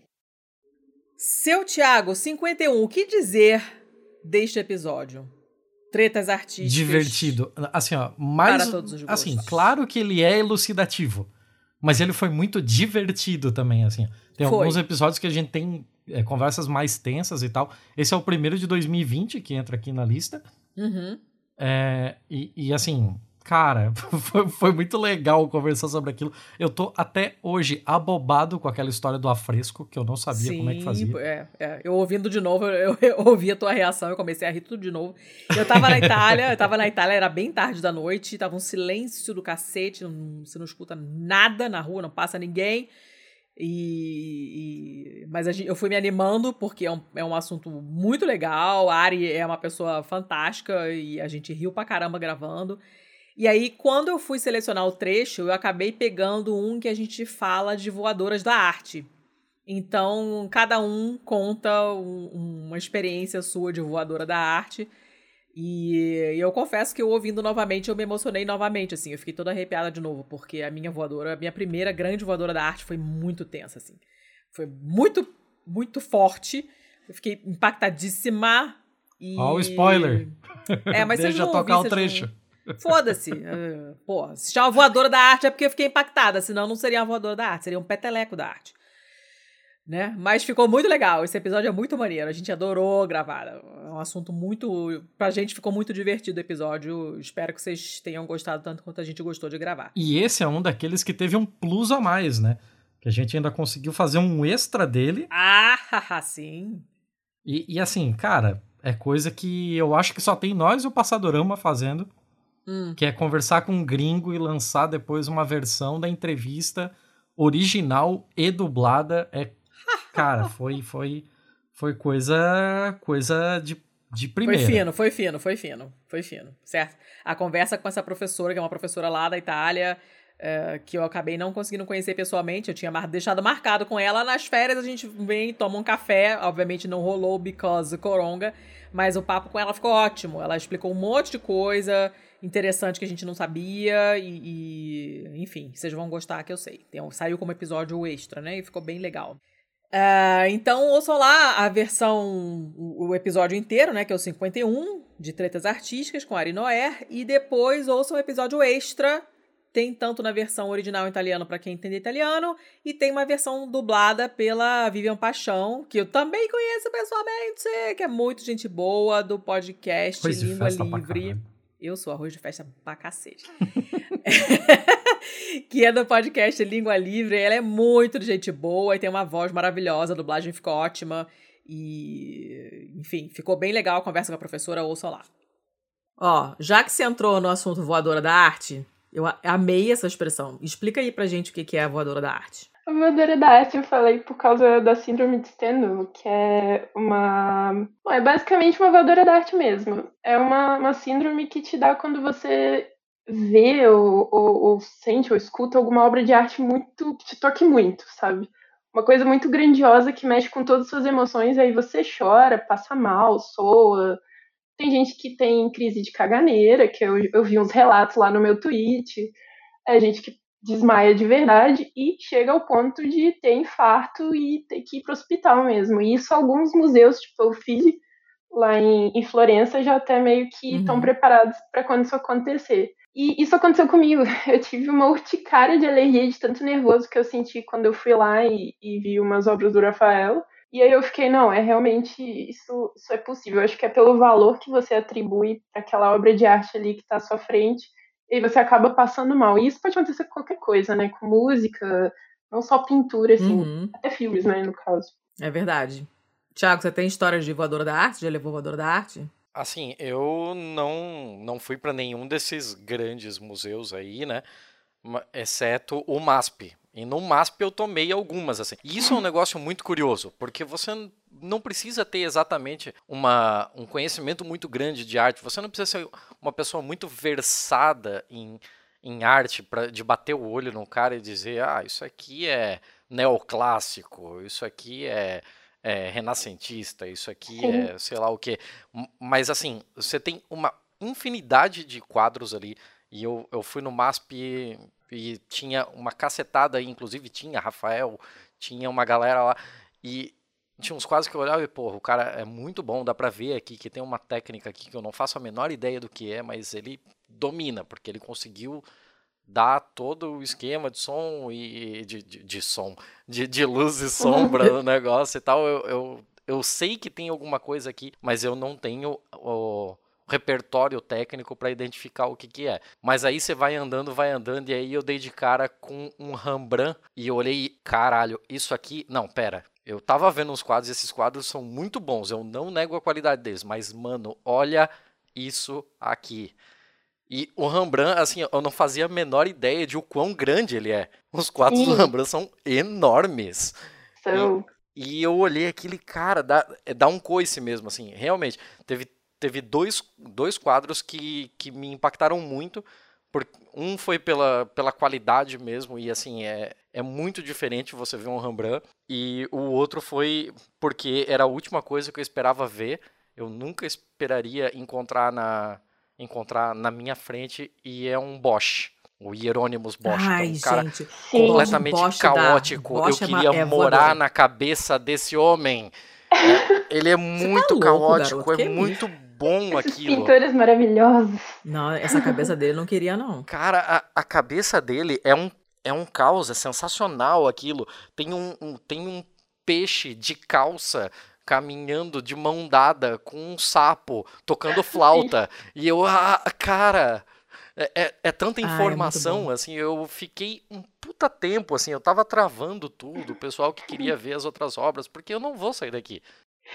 Você fica travado no chão, né? Infelizmente, o Bosch é um dos que quase não tem É. acesso a muita coisa sobre ele, de biografia e fofoca, que é o que eu queria saber sobre ele. Eu queria entender essa cabeça, mas não tem muito. A gente não consegue achar quase nada sobre ele, assim, no sentido da vida pessoal, né? Uhum. Mas é um, é um que dá coisa da arte muito violento. Ai, é. Dá, dá. Eu levei. eu- a primeira vez que eu vi também, eu levei uma. Foi foda. O Portinari, cara. Portinari é, é bem voador. E o Caravaggio, eu acho que ele, não só por. Não só as pinturas dele, né? Parece que ele mesmo tá ali atrás, já, ele já tá pronto pra te derrubar o tempo todo.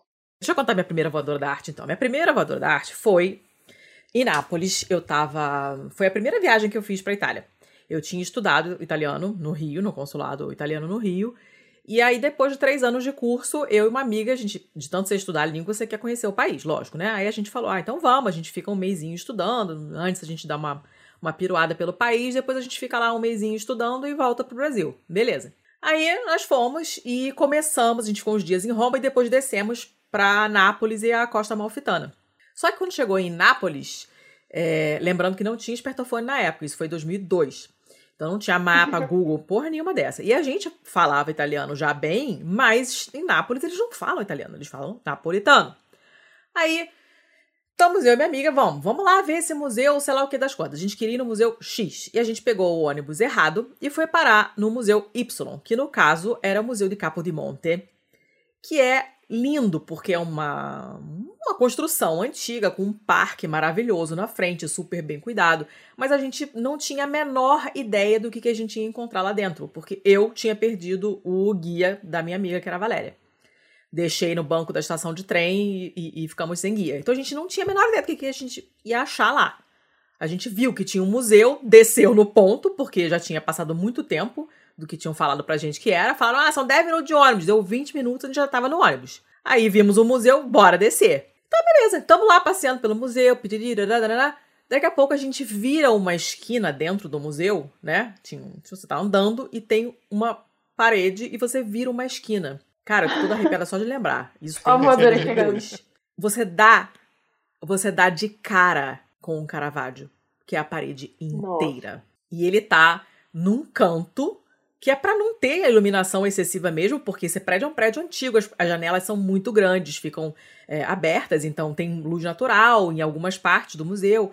É, e para você aproveitar esse chiaroscuro dele, né, que é esse jogo de luz e de sombras, não pode estar muito claro, porque senão você perde, né? Se reflete na tela. Então ele tava num canto assim escuro, com uma iluminação toda especial para não refletir demais e não sei o quê. E você literalmente dá de cara com ele. Você tá andando alegre, pimpão, vira um, pro lado e no seu caminho tem um Caravaggio na parede inteira.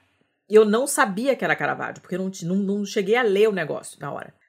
Aí ficamos as duas paradas. Cara, não, foi sinistro assim. A gente, calma, vamos sentar. Aí sentamos as duas Ficamos paradas igual duas idiotas olhando para o negócio, as lágrimas escorrendo. Eu estou com os olhos marejados agora, vocês não estão vendo, mas eu estou. De stand forte. Aí a gente.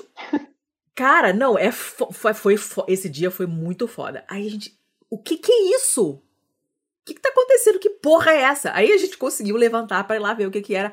Ah, seu desgraçado, Caravaggio, seu filho da puta. Porque, cara, é, é assim, a parada é complicada. Você vê aquilo, você leva um. Não sei nem explicar o que, que é. É, uma, é a sensação de que alguém tá te sacudindo ou apertou o seu coração lá dentro e, sabe, você fica meio sem ar. É uma parada muito estranha. E ficamos lá, assim, horas olhando para aquele quadro. Horas, horas. Dona Letícia. Oi. Número 55, Mulheres e Caças Bruxas. Com um povo, né? Um gente pra caralho nesse episódio. Você não tava, Mas, né? assim... É, pois é, já tinha tanta gente, né?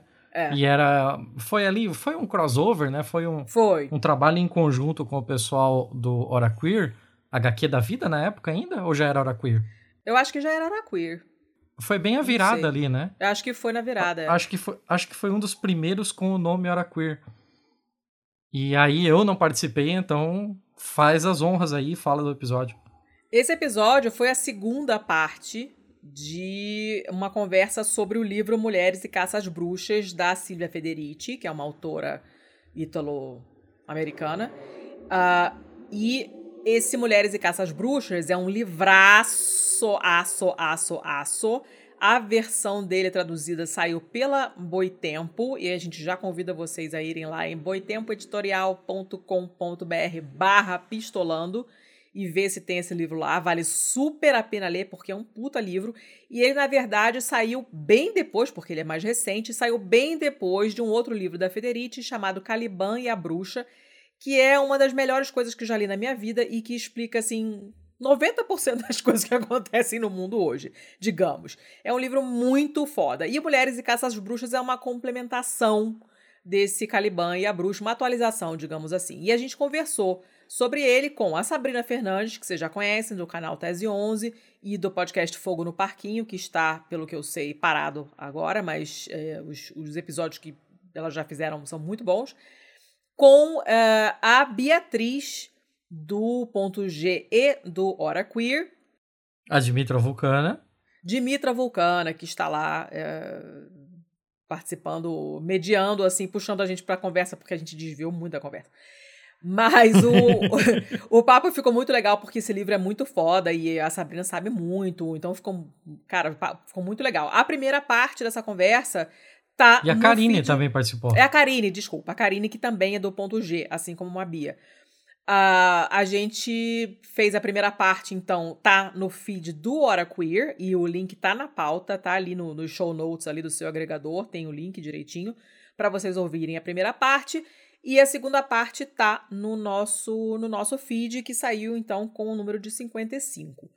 Eu achei super interessante o papo, porque o livro é muito bom mesmo, de verdade. Eu recomendo muito que vocês leiam, inclusive também o Caliban e a Bruxa. Uh, e é isso aí. Ouçam lá esse papinho, esse pedacinho que a gente separou, que a gente explica uns negocinhos lá e comenta outras coisinhas lá. E algumas fichas cairão que eu sei. Ouçam lá. O meu ponto é sobre a dimensão econômica Sim. da caça às bruxas, Sim. né? Sobre o cerceamento e a privatização da terra. Ah, tá. É, é pra falar agora? tá, calma aí que eu tô vendo. então, é porque assim, é, esse ponto é muito interessante, isso aí é bom que a gente traz a reclamação. Quando a gente fala assim, ah, leia Caliban antes, porque dá um fundamento, é porque é onde tem a maior parte dessa discussão, né? É, o termo enclosure, cercamento, é onde você bate o olho e olha pra Silvia Federici e fala, ah, tem marxismo nesse rolê. porque ela realmente está falando dessa transformação de coisas em propriedade privada, espaços comuns que eram muito importantes para as mulheres, para a sua atuação, por exemplo, com essa questão assim de você estar tá livre no campo, andar com as crianças, poder conhecer outros espaços, direito de ir e vir, atravessar um vilarejo para o outro, buscar ervas, plantação e tudo mais, a partir do momento que você vai isolando as mulheres no espaço privado, aquele espaço uh, considerado comum anteriormente, ele passa a ser passível de uma privatização, de um cercamento. E no decorrer da história, quando a Silvia trata disso, o Marx trata em alguns outros elementos também, isso vai ocorrer literalmente, ir lá e cercar um espaço e ele acaba sendo apropriado, isso vai gerar todo um valor e também vai alterar a dinâmica de poder dentro daquela comunidade. Porque agora quem tem o território vai conseguir determinar toda a relação agrária, vai conseguir determinar o ir e vir. Então isso acaba sendo muito poderoso e isso é algo que ocorre até hoje. E eu queria dar um exemplo que uh, quando eu comecei, né, a debater feminismo marxista, né, todo mundo sabe, eu já falei várias vezes, eu tive um flashzinho feminismo radical no começo, aí eu larguei aquilo lá para lá e aí lendo Marx eu foi, tentei me aproximar do debate uh, do feminismo marxista e eu acabei me deparando com uma organização muito forte de mulheres pescadoras, marisqueiras, que trabalham com essa questão do litoral mesmo, que tiram seu sustento do litoral. Uhum. E aí, em vários lugares, a gente vai ver que é, o, a saúde da economia local está muito relacionada à capacidade das mulheres a poderem ir lá e estar tá gerenciando aquele tipo de atividade. Porque em espaços em que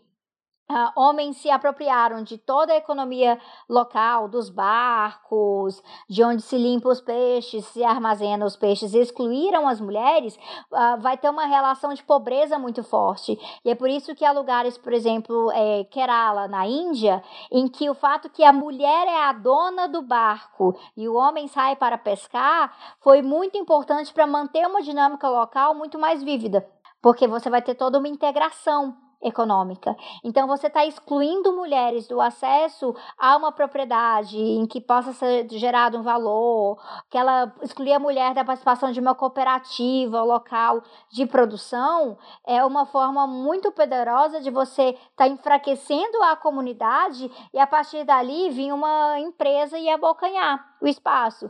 E aí eu lembro de estudar muito sobre como o colapso do bacalhau no Atlântico ali do Canadá. É, para quem não sabe o contexto, eu morei quase uma década no Canadá, né?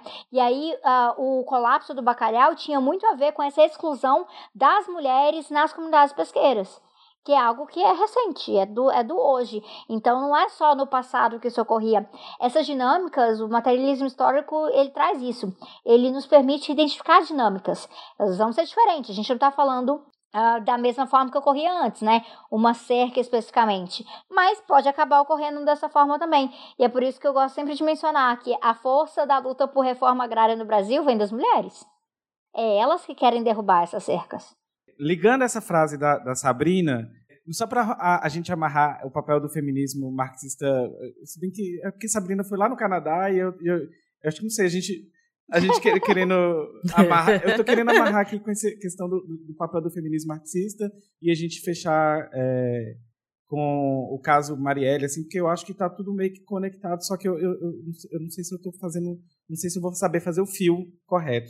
Alguma de vocês aí tá com o tic-tac bem acionado? É, é porque foi. A Prenda tocou nesse assunto, né? Quando você fala que são as mulheres que vão fazer a reforma agrária, são as mulheres, são os movimentos de mulheres e tal.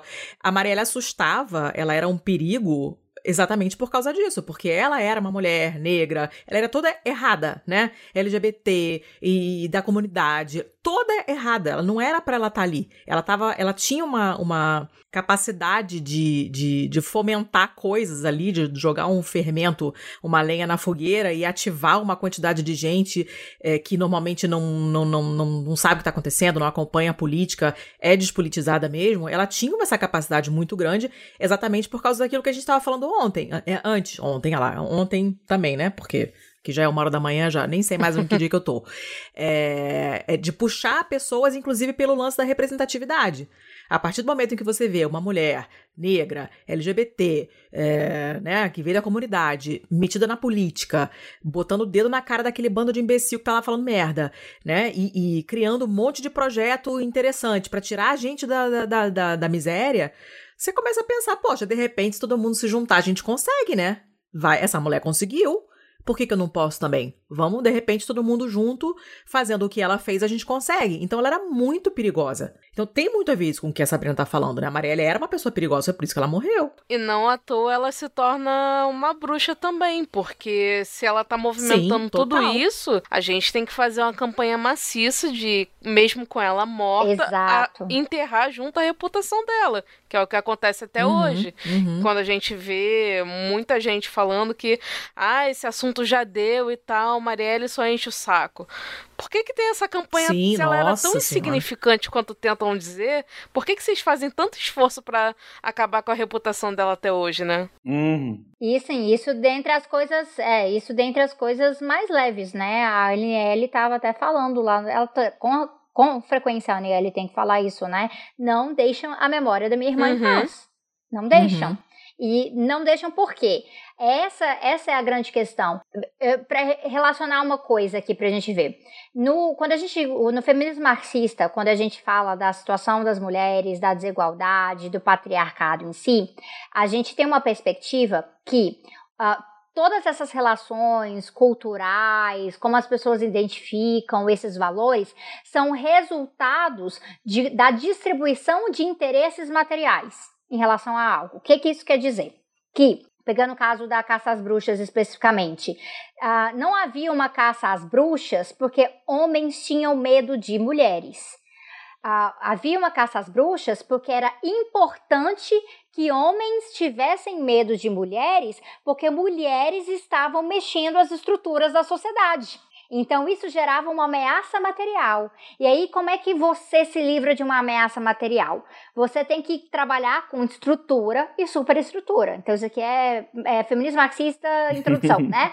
Você tem que trabalhar com, com estrutura e, e infraestrutura. O que, que é uma estrutura? Cercamento, que a gente mencionou. O que, que é uma superestrutura? Gerar um medo das mulheres ou ah, tratá-las como ah, desprezíveis, ah, ou totalmente descartáveis objetos. Então o machismo, ele é um resultado desse jogo de interesses que os homens conseguiram historicamente tratar para dentro do seu grupo de uma forma chauvinista. Então não é uma situação de que assim, ai, homens não prestam e nascem odiando mulheres. Não, homens são ensinados a odiar mulheres porque este ensinamento cumpre uma função de legitimação e reprodução de diversas violências que ajudam a manter a estrutura patriarcal da forma que está, que beneficiando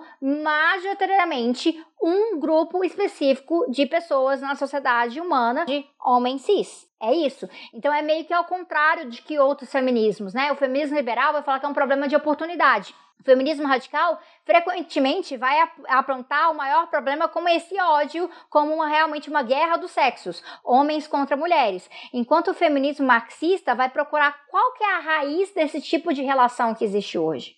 Então, quando se olha para a questão é, do, do machismo que existe na nossa sociedade, não é porque a nossa sociedade é machista. Ah, então ocorreu esse machismo aqui porque a nossa sociedade é machista. Isso é, dentro de uma, do, do, do jeito que a gente explicaria academicamente, isso é uma tautologia, né? É, isso é azul porque é azul. Então, não explica muita coisa. E a gente precisa ir à raiz. E aí a gente vai olhar que todas essas ah, questões, quando tentam, por exemplo, acabar com a imagem da Marielle, não é só porque tinham um interesse em assassiná-la e tirá-la do páreo, mas porque a partir do momento que outras mulheres que se identificam com ela se levantam e uh, uh, tratam ela como referência nisso, essas outras mulheres seguem ameaçando mexer nas estruturas da sociedade. Então é importante mostrar, uh, na perspectiva deles, uh, que Marielle não valia nada e tudo isso que a gente está falando aqui pode ser jogado contra você também, ó, que está indo na marcha no dia tal. Dona Letícia, número 67. Vamos dar mais uma acelerada aqui. Vamos pular mais uma turma. Até Tá. porque, tipo, ah, 61 era eleições 2020 e tal, né? é, é, não dá pra, não faz sentido ouvir agora. é. É, então a gente vai dando uma acelerada aqui, até porque esse episódio vai ter 8 horas. e, e vamos pro 67, o Corona e o Agro. Eu tava, Ah. eu tava pilhadaço pra fazer esse episódio, porque eu tinha lido aquele livro que eu te falei, né? Sim.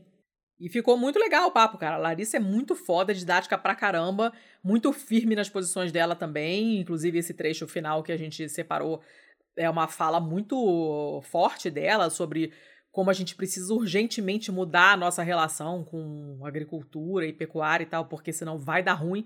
Mas ela explica de uma maneira muito muito didática, ela fala muito bem, né? O tema é corona e agro, então ela explica a relação entre uma coisa e a outra, que aparentemente, para quem não, não, não tem nenhuma ideia, são coisas não relacionadas, mas são relacionadas para um caralho. E ela explica tudo isso com muita didática, porque ela é foda. É, o, esse episódio veio a partir daí, de uma ideia que eu tive lendo um livro chamado Big Farms Make Big Flu. Que eu não Uhum. sei. Eu, eu acho que saiu no Brasil, se eu não me engano, pela editora Elefante. Deve estar na pauta, depois a gente procura. Eu acho que saiu posterior. Ah, É. então tá. É, a gente fez o episódio. Quando a gente fez o episódio, eu nem sabia que tava pra sair no Brasil. Sim, não tem Hum. no Brasil, meninas. Ah. Aí depois foi, foi anunciado e tal. Eu lembro que teve um episódio do, do Guilhotina sobre, que se eu não me engano foi o lançamento do livro no Brasil. Mas foi depois do nosso, hein? Ah, tá. Demos o furo, hein? Demos o furo. Somos furões, nós damos o furo.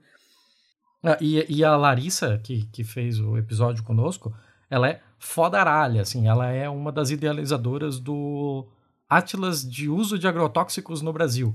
Ela é uma pessoa, assim, que a qualquer momento é possível que ela acabe voltando a aparecer aqui. Ela, ela é muito foda. Vocês, vocês vão ver no episódio como ela fala bem, explica bem e, e manja muito, assim. Ela é muito foda. Foi um- uma felicidade conversar com ela.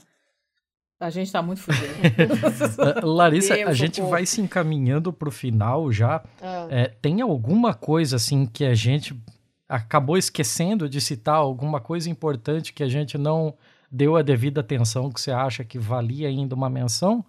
Não, acho que a gente conversou de tudo, de todo jeito, acho que para terminar de uma forma que, que acho que, que é sempre bom a gente pensar no que é possível, é saber que as experiências de agroecologia e outras formas de agricultura é, livre de agrotóxicos e que mimetizam a natureza em alguma medida, como a agricultura biodinâmica, permacultura, agrofloresta, a própria agroecologia, elas podem é, trazer perspectivas alvissareiras, porque são formas da gente considerar a segurança e a soberania alimentar, e a gente não tem é, essa massa fábrica criatório de animais que é a produção Uhum. industrial de carne como a gente conhece, para a gente saber que, que é possível, que tem outros modelos, que não é impossível alimentar a humanidade toda com, com formas de agricultura sustentável, que a grande promessa da Revolução Verde, esse pacote tecnológico para lidar com a agricultura, basicamente cenários, sementes transgênicas ou mais tratadas como tóxicos, é, fertilizantes químicos e os próprios agrotóxicos, a, a grande promessa era de que haveria fome do mundo. E, na verdade, passados 60 anos dessa promessa, a única constância é que um terço da humanidade continua passando fome. Então, é importante que as pessoas saibam que é, discutir alimento é discutir um pacto de sociedade. E agora, mesmo com, com a pandemia, a importância que tem a gente repensar esse modelo econômico que o Brasil tem, a importância da gente pensar esse, é, imediatamente no Brasil, qual é a trajetória que a gente quer percorrer, não é? Uhum. O que, que a gente quer? A gente quer um lugar no mundo Uhum. de agroexportador ou a gente quer segurança, soberania alimentar, ah, preservação ambiental, etc, etc, etc, elementos. E ninguém passando fome, né? Exatamente. Teriam no se tivéssemos feito essa lição de casa, não estaríamos enfrentando essa tragédia que a gente está, essa dimensão que ela tem. A gente enfrentaria a pandemia, mas ela não teria atingido é, esse grau que ela tinha.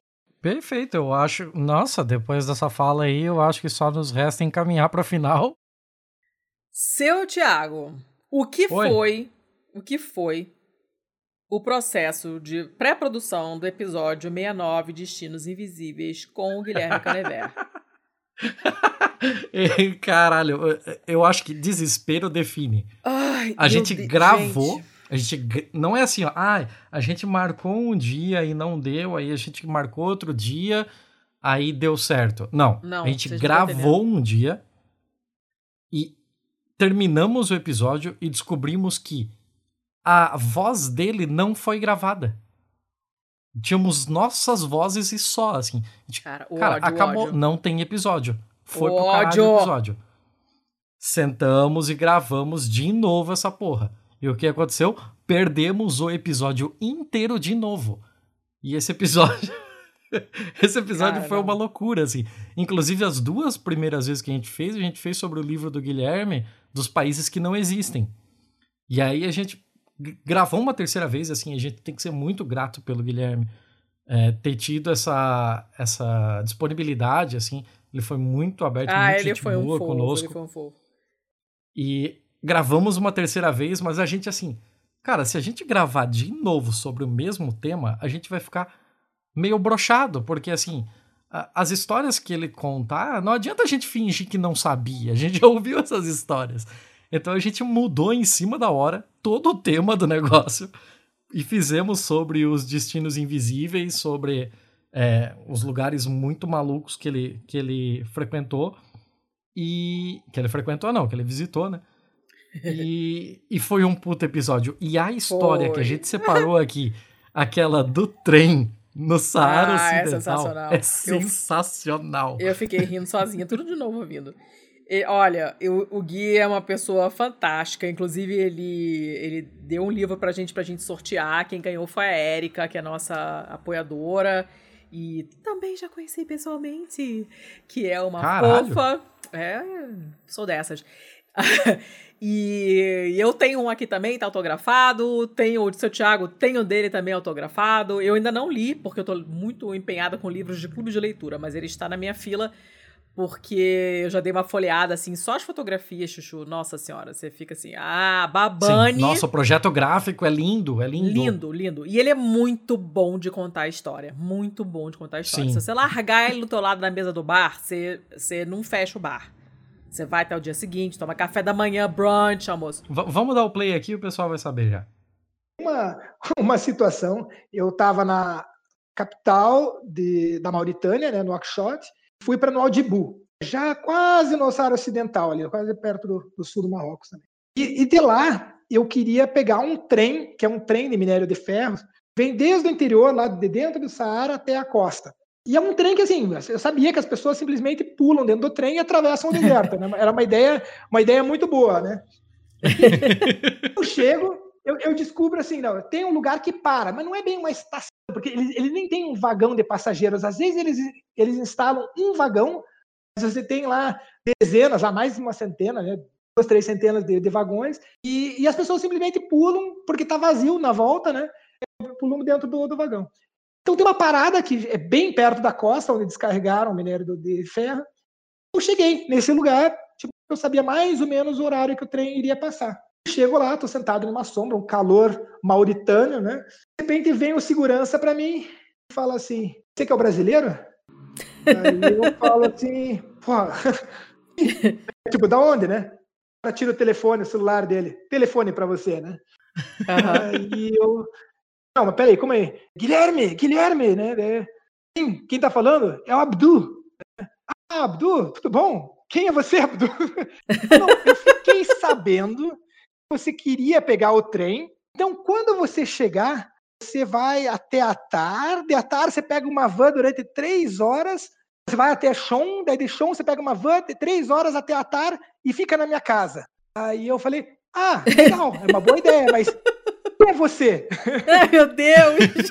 Aí, assim, ele é amigo, amigo assim, né? Conhecido de uma pessoa de Nouakchott que tinha ficado meu amigo.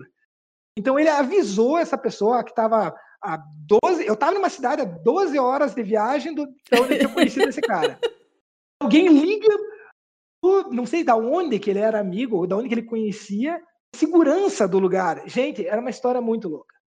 Peguei, o tal, peguei o tal trem, fui, né, atravessei lá o deserto também, cheguei, pô, saí, saí de, de tarde, cheguei só de madrugada lá, também com algumas outras pessoas, uma experiência também bem, bem rica, o pessoal, nossa, a hora das orações, rezando dentro do, do trem em movimento, aí um frio desgraçado, eu sabia que fazia frio no deserto à noite, mas a gente nunca quer carregar muita, muita roupa, até porque eu sabia que com a história do minério de ferro, muito ia estragar, assim, teria quase jogar fora, porque impregna, né? Nossa senhora. Então, eu passando frio, os caras me deram uma jaqueta deles, assim, de tirar e colocar. Não, você vai usar e você não tem como negar, sabe? Porque. Caramba! Senão é, é, é, Nossa, é uma desfeita, né? E daí, em compensação, eu tinha levado umas baguetes, umas águas, daí também trocava, o pessoal também estava precisando, então, enfim, acaba sendo tudo uma troca. Cheguei lá, tinha uma van, porque era uma cidadezinha minúscula onde parou, né? Um vilarejo, né? Casa tinha uma van, peguei essa van, daí finalmente consegui dormir, né, umas três horas até chegar tarde. De manhã cedo, assim, chego, pensando, o Abdu vai estar me esperando, né? E daí cheguei lá e nada da Abdu, né? Aí agora, e quase amanhecendo, já, sei lá, cinco horas da manhã, sabe uma coisa, perguntei pro cara da van ali, que tinha tipo um guichezinho, assim, podia dormir ali, ele falou, não, não, a gente vai fechar, vai abrir só de manhã. Aí ah, na, na van?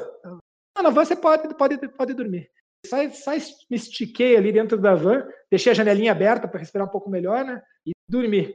E acordo umas duas horas depois, alguém chacoalhando meu pé assim: Guilherme, Guilherme, Du, só Du. Levou pra casa dele lá, preparou uns cuscuz, um negócio. Nossa, foi show, muito legal. Até hoje troco umas ideias com ele. Dona Letícia, episódio de aniversário de segundo de aninho completo. Caraca, Sim. dois anos. e assim, como, como virou meio que tradição, só tem dois, mas já é tradição, foda-se. A gente vai ter que se virar com isso esse quem, ano, inclusive. Quem deter... exatamente. quem determina é a gente mesmo, depois a gente se fode, mas tudo bem. Pois é, é melhor não prometer isso. Mas assim, é. o primeiro ano foi Ariano Suassuna, que para mim é um dos melhores escritores que essa terra aqui já pariu. E aí depois a gente só resolveu falar de um cara básico assim, tipo Shakespeare, né? Básico, básicozinho. E foi legal porque a gente conversou de novo com a Bia, do ponto G, e conversamos uhum. também com o Heineken, do trabalho de mesa. E os dois trabalham com literatura, com teatro, uh, então melhor do que isso não podia. Aprendemos 12 milhões de coisas, rimos muito, porque o papo com eles é ótimo. Foi super Sim. divertido, super elucidador. Uh, eu adorei essa conversa. Nossa, esse episódio ficou muito gostoso de gravar. Foi bom demais. Tá no top 5 fácil, assim. Fácil. Tá, tá, tá, tá mesmo. Ficou muito bom. A recepção que a gente teve de Shakespeare, digo assim, nas, nas várias traduções e tal, talvez não ter alcançado uma forma de trazer para o português esse jogo de palavras que tem tanto nas peças, porque isso terminou reforçando uma ideia de que Shakespeare era alguma coisa só para alta elite, sabe? E quando você vai ver, na real, no texto e nos estudos é, sobre Shakespeare, você vê que o teatro dele era uma coisa popular. As pessoas que ficavam ali na frente, naquele pit, naquele vão ali colados no palco, eles pagavam um penny para poder assistir a peça. Uhum. Sabe?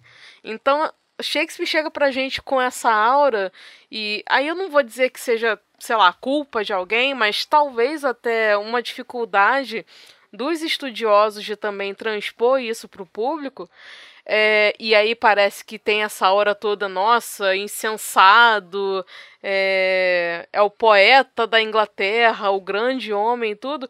Mas essas peças eram, até como o Heineken falou um pouco antes, era uma forma de educar as pessoas ali. Então, se você quer educar aquela população e elas podem você relativamente pagar tão pouco para assistir aquele espetáculo, ela tem que ter uma linguagem acessível. Então, pra gente não chegou acessível, mas era uma coisa extremamente popular na época. Uhum. Sabe? E como ele falou, as crianças na, em alguns países de língua inglesa leem isso como se fosse turma da Mônica pra gente. E quando você tem oportunidade de se debruçar e saber a língua, né, o inglês e tal, você Uhum. vê que realmente tem esse jogo de palavras, mas não é, claro que não é, não é dizer que não seja complexo. É complexo sim, porque ele tem um trabalho fantástico com a língua, mas não é aquela coisa impossível como dizem pra gente, sabe? Que é uma coisa que ah, só alguém muito fantástico vai entender Shakespeare. Não, dá pra trabalhar, mas realmente talvez a gente não tenha encontrado a melhor forma de transpor isso para nossa língua, apesar de, de ter algumas coisas em comum ali de latim e tal, mas enfim, não é esse bicho de sete cabeças todo. Shakespeare é muito prazeroso quando você tem essa possibilidade de conhecer a, a língua, as nuances.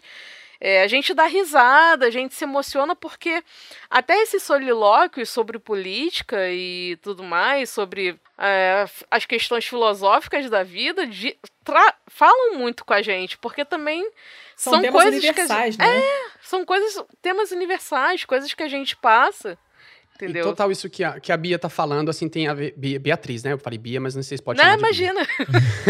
É bi, é bi, Esse- é bi. É, é, essa que a Beatriz está falando, tem assim, essa, é, como sempre eu digo, né? Na verdade, a culpa é da publicidade. a culpa é de como a gente. É, exatamente. Como que, a gente, como que a gente fala de Shakespeare? O problema é que quem fala de Shakespeare para a escola geralmente são, são pessoas, né? Ou são, são estudiosos, são literários, acadêmicos. E essa é a falta de você ter uma atriz falando, ou um ator falando. Sabe? Alguém que está vivendo o personagem que foi escrito para ser vivido. E, essa- e isso faz diferença total, porque assim, eu me apaixonei eh, pelo Shakespeare, mas porque eu também sou um pouco fora da curva, porque eu adoro arte. Eu vivo de arte há mais de 20 anos e eu amo arte. Eu, eu acho horrível falar mal de filme até, mesmo quando é ruim é bom, porque eu gosto sempre de tudo. Porque arte, para mim, é a coisa mais fantástica e importante que a gente conseguiu fazer, que é o que diferencia a gente dos outros animais. E nem muito, olha lá. então, assim, eu, eu, eu adorava ver os professores. Eu tinha uma professora de, de, de teatro que lia Shakespeare pra gente e ia mostrando onde estava onde tava o ponto de infle- inflexão que, o, que a personagem deveria fazer para parecer dissimulada. E aí, quando eu Caramba. percebia que o cara tinha escrito isso e ela tinha essa maestria de fazer, era lindo, porque você via a literatura ah, como se ela fosse real no, no espaço. Você Como você se via literatura. ali na sua frente, né? É, como se fosse verdade. Eu vi a minha avó falando. Eu falei, cara, minha avó falava exatamente isso. Nossa. E aí era de arrepiar, porque aquilo foi escrito pra fazer exatamente isso, como a, como a Beatriz falou. Era pra educar as pessoas, era pra falar sobre, com as pessoas, né? Tem uma cena muito, muito, muito crucial, no- no- que inclusive é o clichê mais usado, no, um dos, o segundo, talvez, clichê mais usado e erroneamente usado do Hamlet, do Shakespeare, que é a cena da caveira, né? Que todo mundo Sim, se todo referencia é. Uhum. a da caveira com ele segurando a mão e falando ser ou não ser, eles, eis a questão, que, que na verdade eles confundem, porque ser ou não ser é, um, é uma cena, acho que do terceiro ato, do segundo ato, e o da caveira é no quinto ato, o quarto ato. Enfim, elas são distantes uma da outra bastante. Mas a, a cena da caveira tem um momento muito importante que ele tá, o, o Hamlet está conversando com o coveiro, e o coveiro, ele pergunta pro coveiro assim, como que não quer nada? Tá, então... Quanto tempo uma pessoa, tipo, ele resolve parar a história pra bater um papo sobre biologia mesmo. Com quanto tempo, assim, quanto tempo um corpo demora pra, pra ficar podre mesmo, assim, pra ficar totalmente podre, sabe? Quanto tempo? Porque o cara é coveiro, ele enterra um monte de gente todo dia. E aí o coveiro fala: bom, se a pessoa não veio podre já, já né? Se a pessoa já não veio podre, porque na real os políticos. É, porque não, porque os políticos, por exemplo, eles já vêm podre. Eles não, eles não precisam se, se putrefazer Olha, aqui. Eles vêm podre de foda. antes. Total, cara, total. E você tem uma- um, um cara que é coveiro, que assim, pra- pensa num, pensa num trabalho que devia ser assim o pior trabalho para se fazer na história daquele período, porque o cara era um coveiro à noite de um castelo escondido atrás em Elsinore. Tipo assim, o cara era, o, era o, o cocô do cavalo do bandido que não entrou no filme, entendeu? Então, eu- e esse cara, esse cara que na verdade nem tem nome, ele é o coveiro. Esse cara é quem dá a real da história toda. sabe? É quem, é quem mostra pro príncipe o que significa política. Quem são os políticos? Entende? É, olha só a loucura. Ele, ele bota o personagem pior, menos importante, sem nenhuma importância com a história, para ser alguém que vai ensinar o que o, o- o Voltaire ou é, o que o príncipe né, precisava aprender para saber. Ele, ele tem um cara que cuida dele, que, que é o tipo o, o governante, né? O, o, que, que cuida da casa dele, do Hamlet, que cuida, tipo, a babá do Hamlet. Ele tem dois amigos, que é o Rosencrantz e o Guildenstern, que, que ajudam a educação dele. Ele tem o rei, ele teve o pai, ele teve a mãe. Ele tem um reinado com mais, de, mais ou menos umas 10 ou 12 pessoas que educam essa pessoa, e ele foi aprender o que é ser príncipe com o coveiro fora de casa no fundo da noite. Tipo, ele, ele entendeu, ele falou, nossa, isso é totalmente verdade. Porque quando ele ouve essa cena, aí ele pega a caveira e, e, reflete. Ele é, então é isso, a gente, a gente anda com vaidades, a gente pensa em ter as coisas, em crescer com as coisas, mas no fim das contas é, é isso aqui que a gente se reduz. Porque esse cara que eu tô pegando na caveira, ele era muito risonho, ele era o cara que me botava nas costas, eu lembro desse cara vivo. E agora ele só é um pedaço de osso que não dá nem para saber quem é. E a, e a vida, então, cara, ele faz uma, uma um, um salto sobre política, entende? E isso é muito louco, porque ele, ele faz isso em vários outros momentos em que os personagens, entre aspas, sem importância, que aparecem pouco, são, na real, que as pessoas que dão a real para os personagens principais. E, em geral, se você apaga, por exemplo, os reis, se você apaga os textos e monta a peça só com o povo, a história se mantém. Se você tira o, o, os reis, a história fica só com um buraco, porque na real os, os, príncipes, os grandes caras, os governantes, eles não são importantes na verdade. O povo é que carrega o país nas costas. E isso está no texto, cara. Isso está no texto, entende? Você consegue, você consegue ver isso escrito lá. Então, e ele é um cara que escrevia pra também a aristocracia, ele escreveu no Palácio da Isabel tal. Tipo, ele realmente era é, um cara celebrado nos palácios, mas também era um cara que escrevia coisas pra galerona mesmo, pra, pra, pro povão, jogar coisa, jogar tomate, uhum. com, com, cenas totalmente toscas, assim, tipo, a, a, O Sonho de Noite de Verão é uma peça ah, de é teatro absurdamente louca, sabe? Tipo, é uma, uma viagem de ácido. As pessoas deviam estar bêbadas para poder curtir, porque não faz sentido nenhum. É, não faz sentido nenhum. A história não tem sentido nenhum. Depois não, ela mesma se é contradiz. É uma, é uma, uma piração total, assim. E isso era uma coisa de povão mesmo, de bordel, sabe, assim. Então, é, é, um, pouco, é um pouco esse lance. É um pouco a culpa de como a gente divulga, de tratar com, como a Beatriz colocou perfeitamente, eu concordo total. A gente tratar isso como muito distante e muito assim, nossa, mas é uma grande poesia. E uma tradução que eu gostava muito quando eu estudava era do Milo Fernandes. O Milo Fernandes tinha uma, uma, uma escrita mais menos como a Barbilhodora. A Barbilhodora tinha, também é uma grande tradutora do Shakespeare, e ela, mas ela é bem classuda, sabe? Essas, essas palavras ficam. O português fica difícil. O Milo Fernandes ficava um pouco mais ainda. Só que de qualquer maneira ali é a prévia, né? Tem que lembrar isso. A gente não, não pode falar de Shakespeare pelo texto escrito, a gente tem que falar de Shakespeare pelo texto montado. Então, uhum. Então, eu sempre sugiro para os professores que ah, eu quero ensinar Shakespeare para os meus alunos. Não, não, não fica preso nas palavras escritas no papel. Usa aquilo e bota isso em cena, mesmo que você tenha que dar uma adaptação, mesmo que você tenha que mudar um pouco, mas bota os, os alunos e alunas para sentirem no corpo o personagem, para eles falarem as falas no espaço. Porque isso vai fazer com que eles entendam o que é que se escreveu mesmo. E não ele sentado na cadeira lendo uma coisa que é de mil, sei lá, 1600 e tanto. bolinha. Ô, seu Thiago, 75 foi ideia ah. tua também? Quase todos os para quem não sabe, o, o Thiago é o, é o a pessoa que tem as ideias, porque eu sou uma pessoa sem ideias. Eu ah, mais ou menos. A... Deixa eu ver aqui, peraí. Não tem, não Ó, tem. Eu sou agitadora social. foi ideia minha. Todos a Patridia foi ideia minha. Garoto. Aquífero foi meu? Foi. Foi? Tá. Foi, todos foram teus, a todos. A máfia, a máfia não, não foi nenhum dos dois, foi por causa do livro da Companhia das Letras. O único até agora que foi meu, foi de tretas artísticas, mais nada. Música clássica foi meu, antipunitivismo foi meu. Claro que foi seu!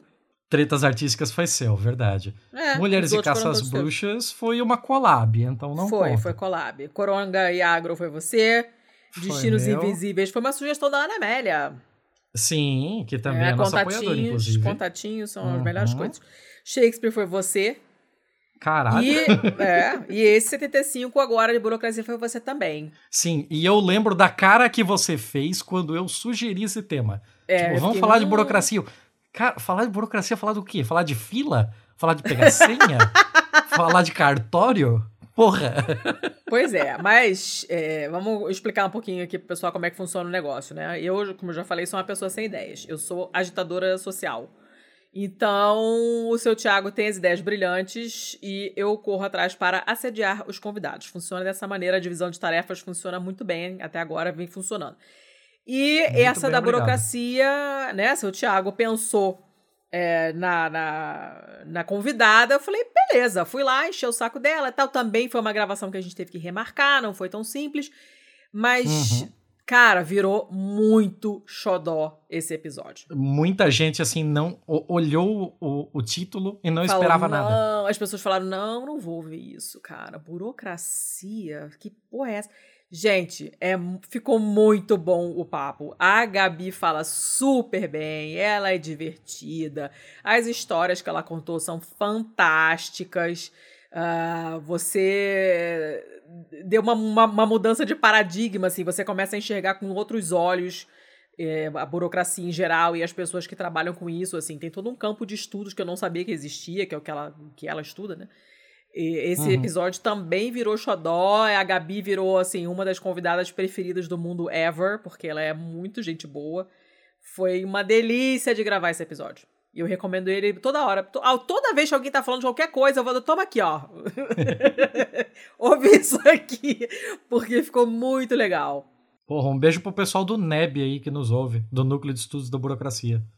Agora, como é que a gente chega nesse nível de maluquice? Porque eu entendo a necessidade de você ter uma, uma organização das coisas que né, tem, que, você tem que ter tais documentos e tal. Mas como é que você chega nesse nível de, às vezes, chegar num beco sem saída desses que você precisa de uma coisa é, super difícil para você conseguir adiantar o processo, é, ou sei lá, uma coisa que caducou, mas não caducou, uma lei super antiga. O que, que acontece que, principalmente no Brasil, que a gente sabe que a gente tem muito mais passos para fazer certas coisas do que outros países, né? São muitas mais coisas que você tem que fazer.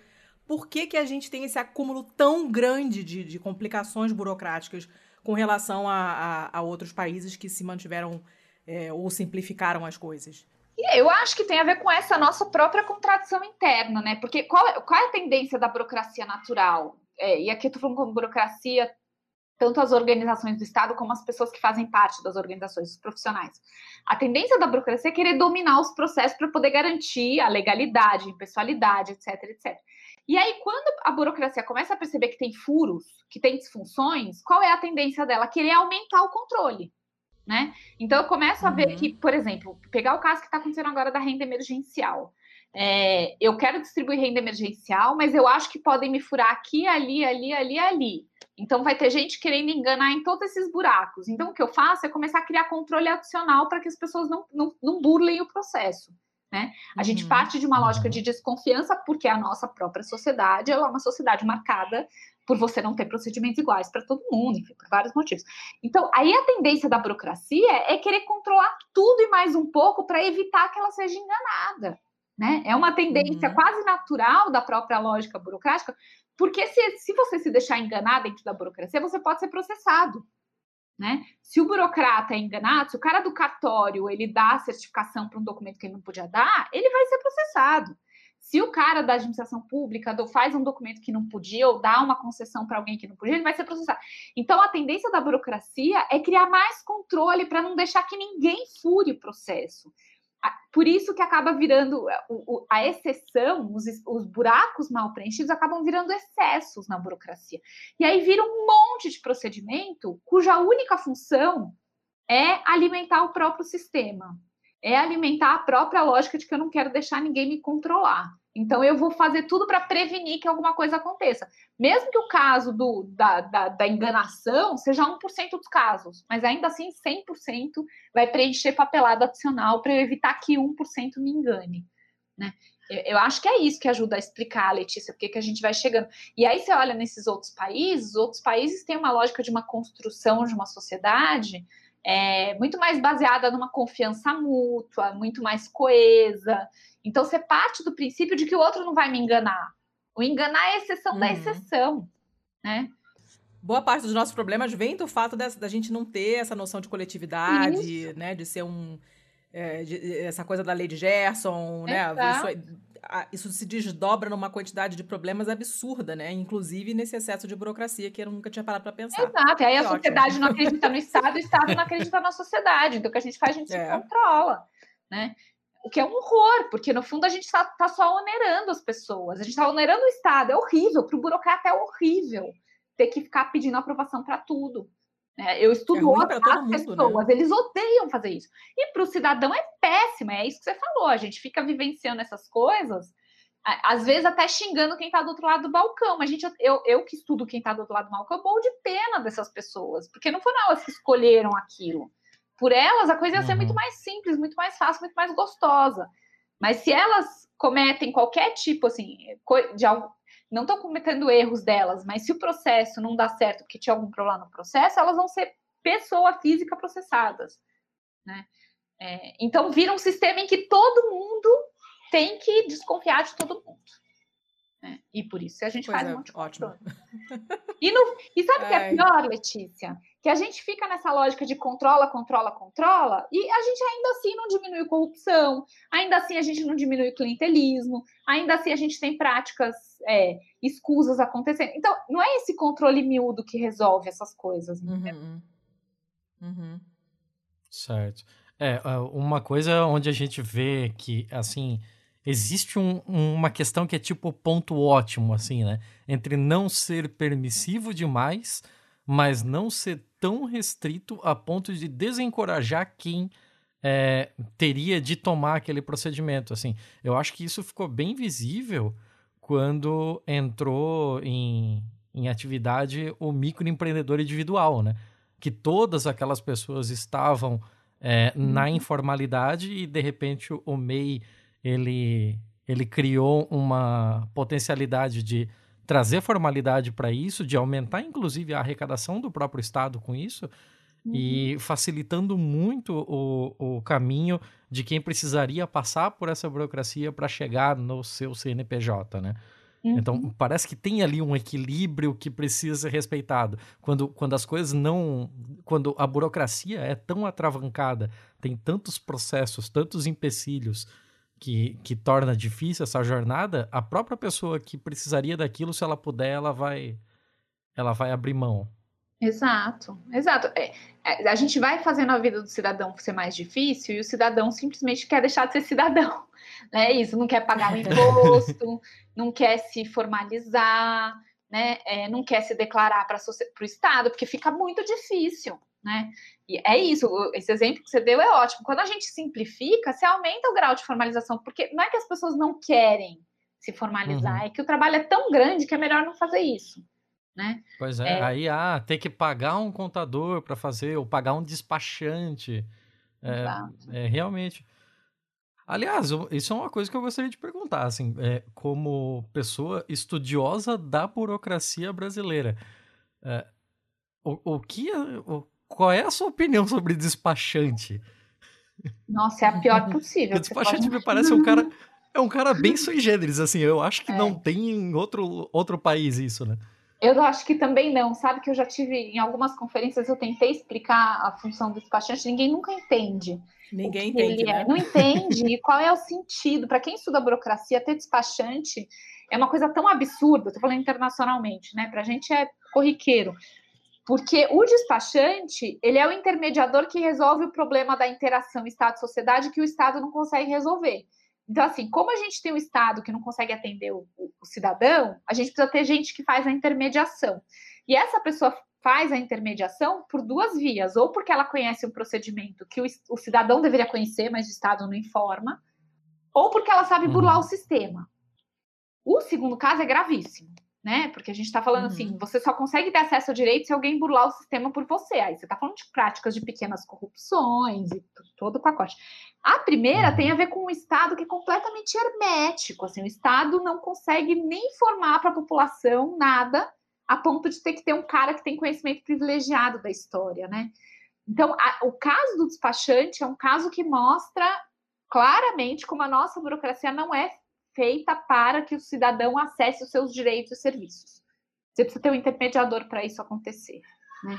É, eu acho um problema muito grave. Eu acho que uma das, um dos grandes ganhos que a gente teve, eu não sei como funciona no estado de vocês. Aqui em São Paulo, há uns 20 anos atrás, a gente teve a criação do Poupa Tempo, que é uma central de Uhum. emissão de documentos. Eu não sei se vocês Uhum. têm alguma coisa parecida Não, aí. a- aqui em Santa Catarina não tem, mas eu já precisei, inclusive, utilizar o, o Poupa Tempo de São Paulo e é realmente muito bom. Não, aqui, aqui no Paraná realmente eu não sei, mas tudo que eu fiz aqui em termos burocráticos foi super eficiente, então eu não sei. Funciona- É, talvez tenha é, algum, Não sei. algum tipo de serviço, porque o princípio do Poupa Tempo e outras centrais como essas, o princípio inicial era vamos acabar com o despachante. Esse era o ponto de partida. Qualquer melhoria da administração pública significa acabar com o despachante. Não tem que ter intermediador. Se eu não conseguir fazer o cidadão tirar um RG sozinho, quer dizer que eu não alguma sei- coisa é muito errada, É né? muito errado, porque eu não sei, eu não posso dizer que o cara é, é cidadão, entendeu? O documento de Uhum. comprovação Sim, da sim. cidadania básica. né? Ah, o, você não me conhece, mas eu sou casada com um italiano e, e, e ele fala, ele entende português, mas fala mal e porcamente. e tem umas palavras que ele acha divertidíssimas, e uma delas é despachante, porque ele também não consegue entender. Apesar da burocracia italiana ser não muito diferente da nossa. é, a figura do despachante não, não existe. E aqui perto da minha casa tem um, e é grande. Você, a gente, pra ir pra academia, sei lá, é, eu passo na frente, né? E aí toda vez que ele passa na frente, ele fala despachante. Porque ele acha divertidíssimo. Acha uma palavra muito estranha. Depois que eu expliquei pra ele o que, que é despachar, e tem um, tem um sinônimo italiano, apesar de não existir o despachante, ele falou, "Gente, mas como assim? Ele não consegue entender. Ele fala, mas esse cara ganha muito dinheiro porque é grande, é um galpão assim, grande, né? Uma agência tem estacionamento e tal. Eu falei, olha, ganha, porque se você não pagar, tu não faz porra nenhuma. E ele ficou me olhando assim, mas, cara, que coisa esquisita, porque realmente é um conceito muito estranho. Dona Letícia, vamos pegar Oi. o primeiro avião com destino à felicidade. Chegou Ai, para com isso, isso é época- cafona, garoto. Chegou a hora de falar do episódio da Embraer 77. Você não vai cantar? Você Também- não vai cantar? Tam- Não, não, não, não, não. Mas, mas foi, foi outro baita episódio. Também foi ideia minha, agora eu vou, agora eu vou me Claro. gabar. Agora você abriu o vai se gabar precedente, eu mesmo, vou é me tudo gabar. teu. É. Pode falar. Outro episódio, assim, que... Porra, a gente tava... A Embraer foi 77... Uhum. 77 a gente tava... O que? Faz uns seis meses, por aí?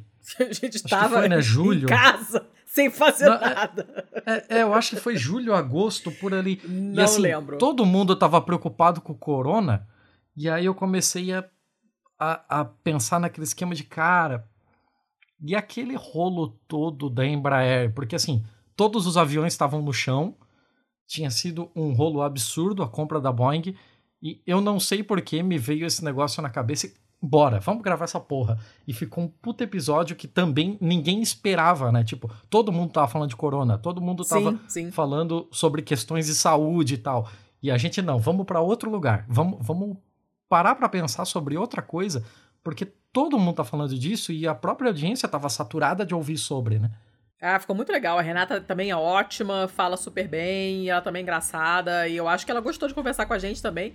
É legal quando a gente acaba um papo assim, que a gente tem a impressão que a pessoa realmente gostou de conversar, sabe? Que a pessoa ficou à vontade. Sim, que foi pra- assim. prazeroso para todo mundo, assim, né? É, é. E olha, modéstia à parte, a gente ouve isso com uma certa frequência. E quando chega no final, o pessoal fala: Ah, eu tava meio nervoso no começo, é, não sabia bem o que que era, mas a gente ficou. Me senti super à vontade, foi muito legal.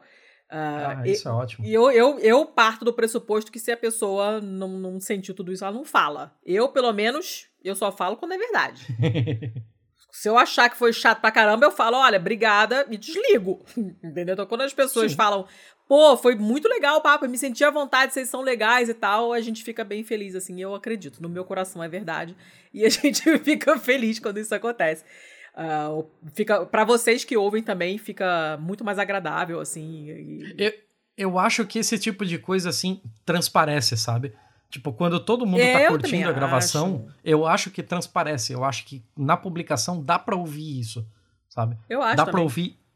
Eu, eu acho que transparece demais, assim, quando o Sá falou com tesão da música clássica, quando o, o Heineken começa a se empolgar falando do teatro, eu acho que não tem como não é, conseguir. É, é quase que palpável a paixão que eles têm sobre esse tipo de, de assunto. Eu acho isso muito legal. Muito legal mesmo. Vamos ouvir a Renata, vamos.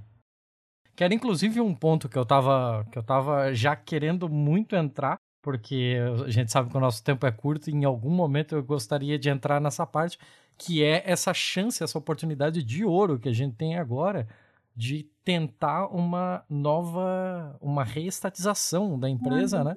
Para que a gente pudesse não só salvar os empregos, como salvar um puta parque tecnológico que tem uma importância absurda não só para a região, mas também dentro do, do desenvolvimento estratégico do próprio país, né? Já que agora o país está virando um grande fazendão, porque a porque o governo atual resolveu que legal mesmo é desindustrializar a porra toda e deixar só máquina de, de implemento agrícola, porque de resto foda-se, pode virar tudo, pode virar tudo soja mesmo, inclusive nós, porque a gente pode simplesmente morrer de covid e adubar soja, né?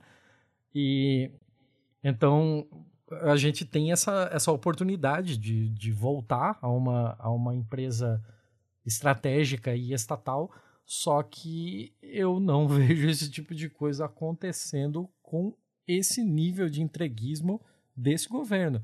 É, como é que poderia se dar esse tipo de, de, de reestatização? Assim, tipo, a, a, o governo deveria teria de ressarcir os acionistas? Como é que funcionaria isso?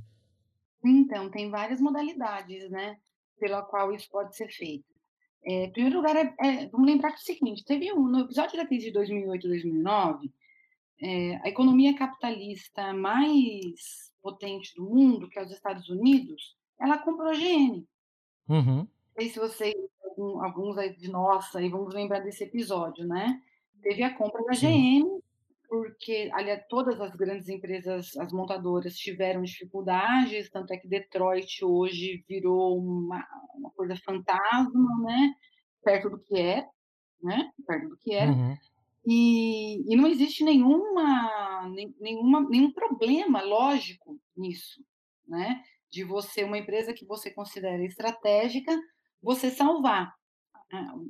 Depois, o governo dos Estados Unidos vendeu as ações que ele, que ele tinha adquirido para salvar a companhia. Sim, no final do período Obama. Isso, isso mesmo, isso mesmo. Nos projetos de lei é, estão existem modalidades pela qual a, a pode, pode haver a, pode ser adquirida, né? Mas em nenhum momento ali está sendo proposto uma estatização forçada, o que, enfim, até em alguma situação de pode ser super defensável, né? É, inclusive, mas não é isso, ainda tem, ainda está ainda respeitando uma série de regras, que é basicamente é comprar as ações operacionalizadas pelo BNDES, né? E as, me parece que as diferenças entre os projetos é que o, o, o projeto do Orlando Silva ele é mais estrito na questão de que o governo passe a ser o único o dono majoritário e o projeto do Wagner é, tem alguma outra característica, mas aqui eu também estou falando de uma coisa que não é muito a minha área, porque apesar de ter lido os projetos, eu fiquei com, com algumas dúvidas aí, que é da, da tecnicalidade mesmo do, da questão, mas o que está ali evidente é que ambos proporcionam à União adquirir o controle da companhia através da compra de ações. Uhum. Tá? Então, não tem prejuízo para o acionista, não tem tem prejuízo para a União? Opa! Opa! Aí é que a gente separa os homens dos meninos, né? Ah. e as mulheres das meninas, né? Então, estamos aqui também, né? Aí é que a gente separa essas duas, essas duas fases da vida da gente a gente tem que entender que a gente precisa, que tem coisas estratégicas que elas valem muito mais do que uma política de momento, e tem coisas que não valem, né? E a Embraer é uma dessas coisas que valem, né? Uhum. E muito. Quando eu falo, da, quando a gente fala da Embraer, eu fico até um pouco constrangida porque parece que existe uma defesa da empresa, da forma como ela é. Em primeiro lugar, eu não quero, eu não quero deixar esse registro. Eu quero deixar um registro de que hoje defender a Embraer é lutar para que ela cumpra uma outra função que o governo pode ajudá-la a cumprir, mas ter hoje ela é, não foi, é, foi, ter evitado jogar a água do banho com o bebê junto, né? Seria muito bom que nessa oportunidade a gente pudesse é, salvar o bebê e banhar ele em águas um pouco diferentes. O que, que seria isso? Seria o governo realmente readquirir a Embraer, que a gente tivesse uma política industrial que fizesse tudo o que já foi tentado fazer, mas não deu certo, porque a própria Embraer ela tinha uma política diferente, o que é uma coisa difícil de entender, mas foi o que aconteceu mesmo.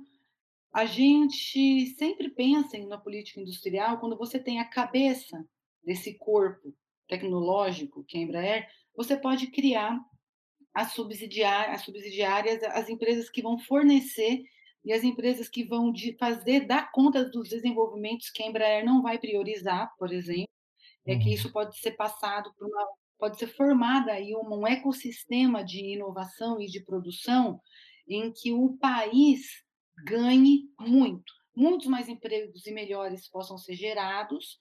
Ali a, a tecnologia ela extrapola facilmente a questão da aeronave, tanto é que hoje os principais projetos da Embraer são o Uber voador e o controle de tráfego aéreo, né, para esse novo futuro aí que a empresa está deslumbrando de um transporte aéreo de um produto que é, é, o, é, é, é, uma mistura, vamos dizer assim, de um drone com um helicóptero, né? E que vai transportar pessoas. Uhum.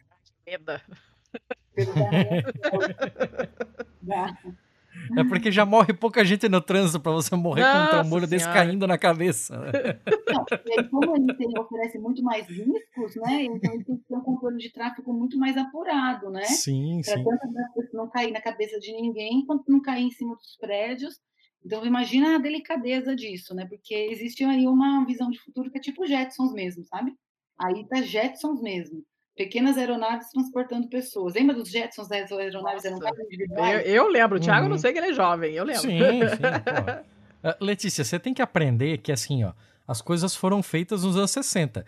Mas aí, então, a partir de 60, para qualquer ponto no futuro, você pode assistir essas coisas. Ô, garoto, então não é porque disso. eu não peguei na, no lançamento que eu não assisti essas coisas. Não quer dizer nada. Mostra um monte de coisa pra minha filha, ele acha um saco, não quer saber, entendeu? Chato. Beleza, dona Letícia, só dois depois, né? Um depois, né? Só passou uhum. o BMF, já vem outra paulada, que foi um dos mais ouvidos talvez o mais ouvido do ano. Rendeu muito, muito esse episódio. Nossa senhora. Pra caralho, que foi o 79 de Ucrânia.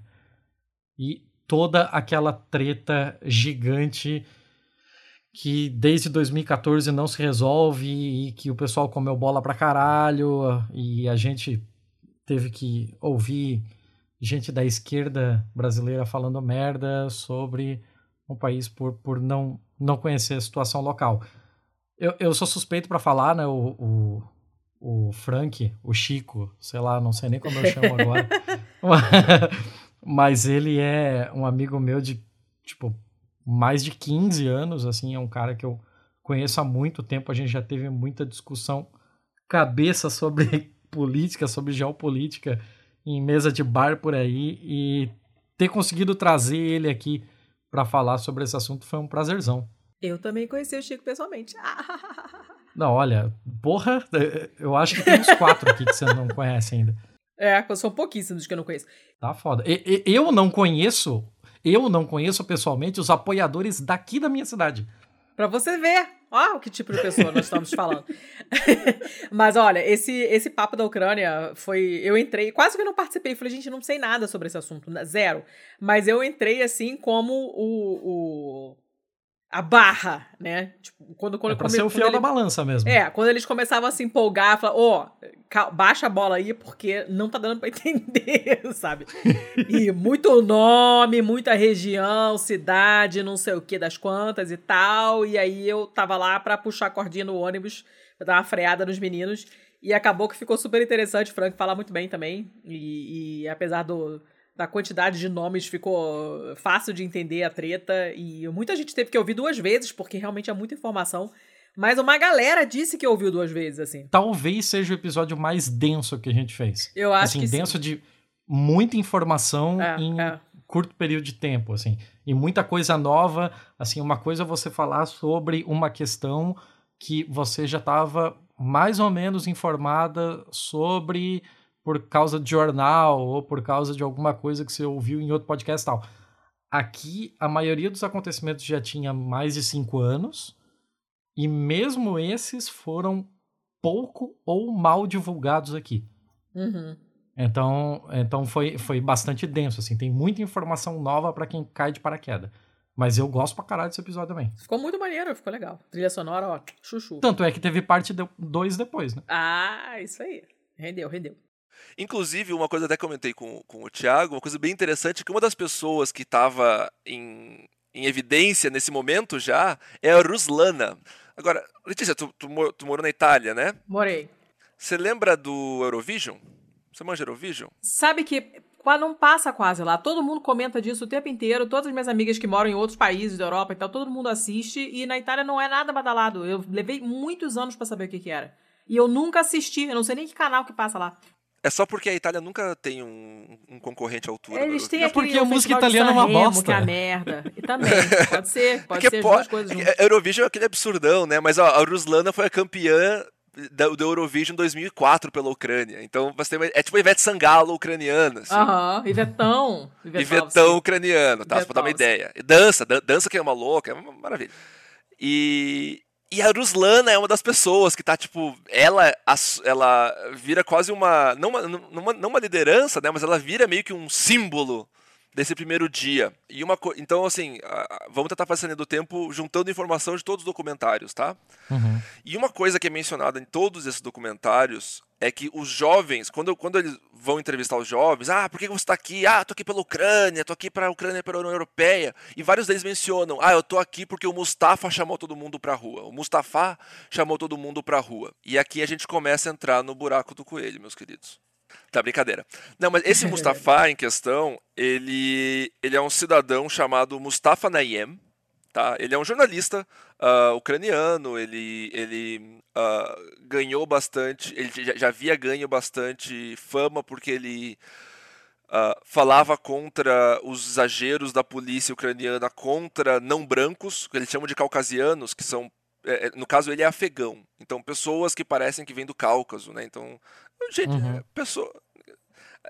Eu, basicamente, eu cairia provavelmente nessa descrição. Mas então ele, ele é este jornalista e ele é reconhecido amplamente como a pessoa que primeiro chamou uh, as pessoas para o protesto. Né? Então foi no, no, na VK, na VKontakta, que é tipo. Tudo tem versão russa, então é o Facebook russo, o VKontakta. E. Então, assim, ele chamou o pessoal para a rua o primeiro dia e a e a Berkut chegou e sentou o cacetete na piazada, assim, sem Ei. muito medo de ser feliz. Né? Uhum. Só que isso, várias. Uh, foram vários feridos, não, não, chegou a ter nenhuma morte, mas foram vários feridos, vários presos também. Isso, e por causa disso, no segundo dia, tu começa a ter uma adesão muito maior ao Maidan. Então, no segundo dia, o, o, o, assim, os adultos entram no rolê, começa a aparecer sindicato, começa a aparecer muito mais partido político.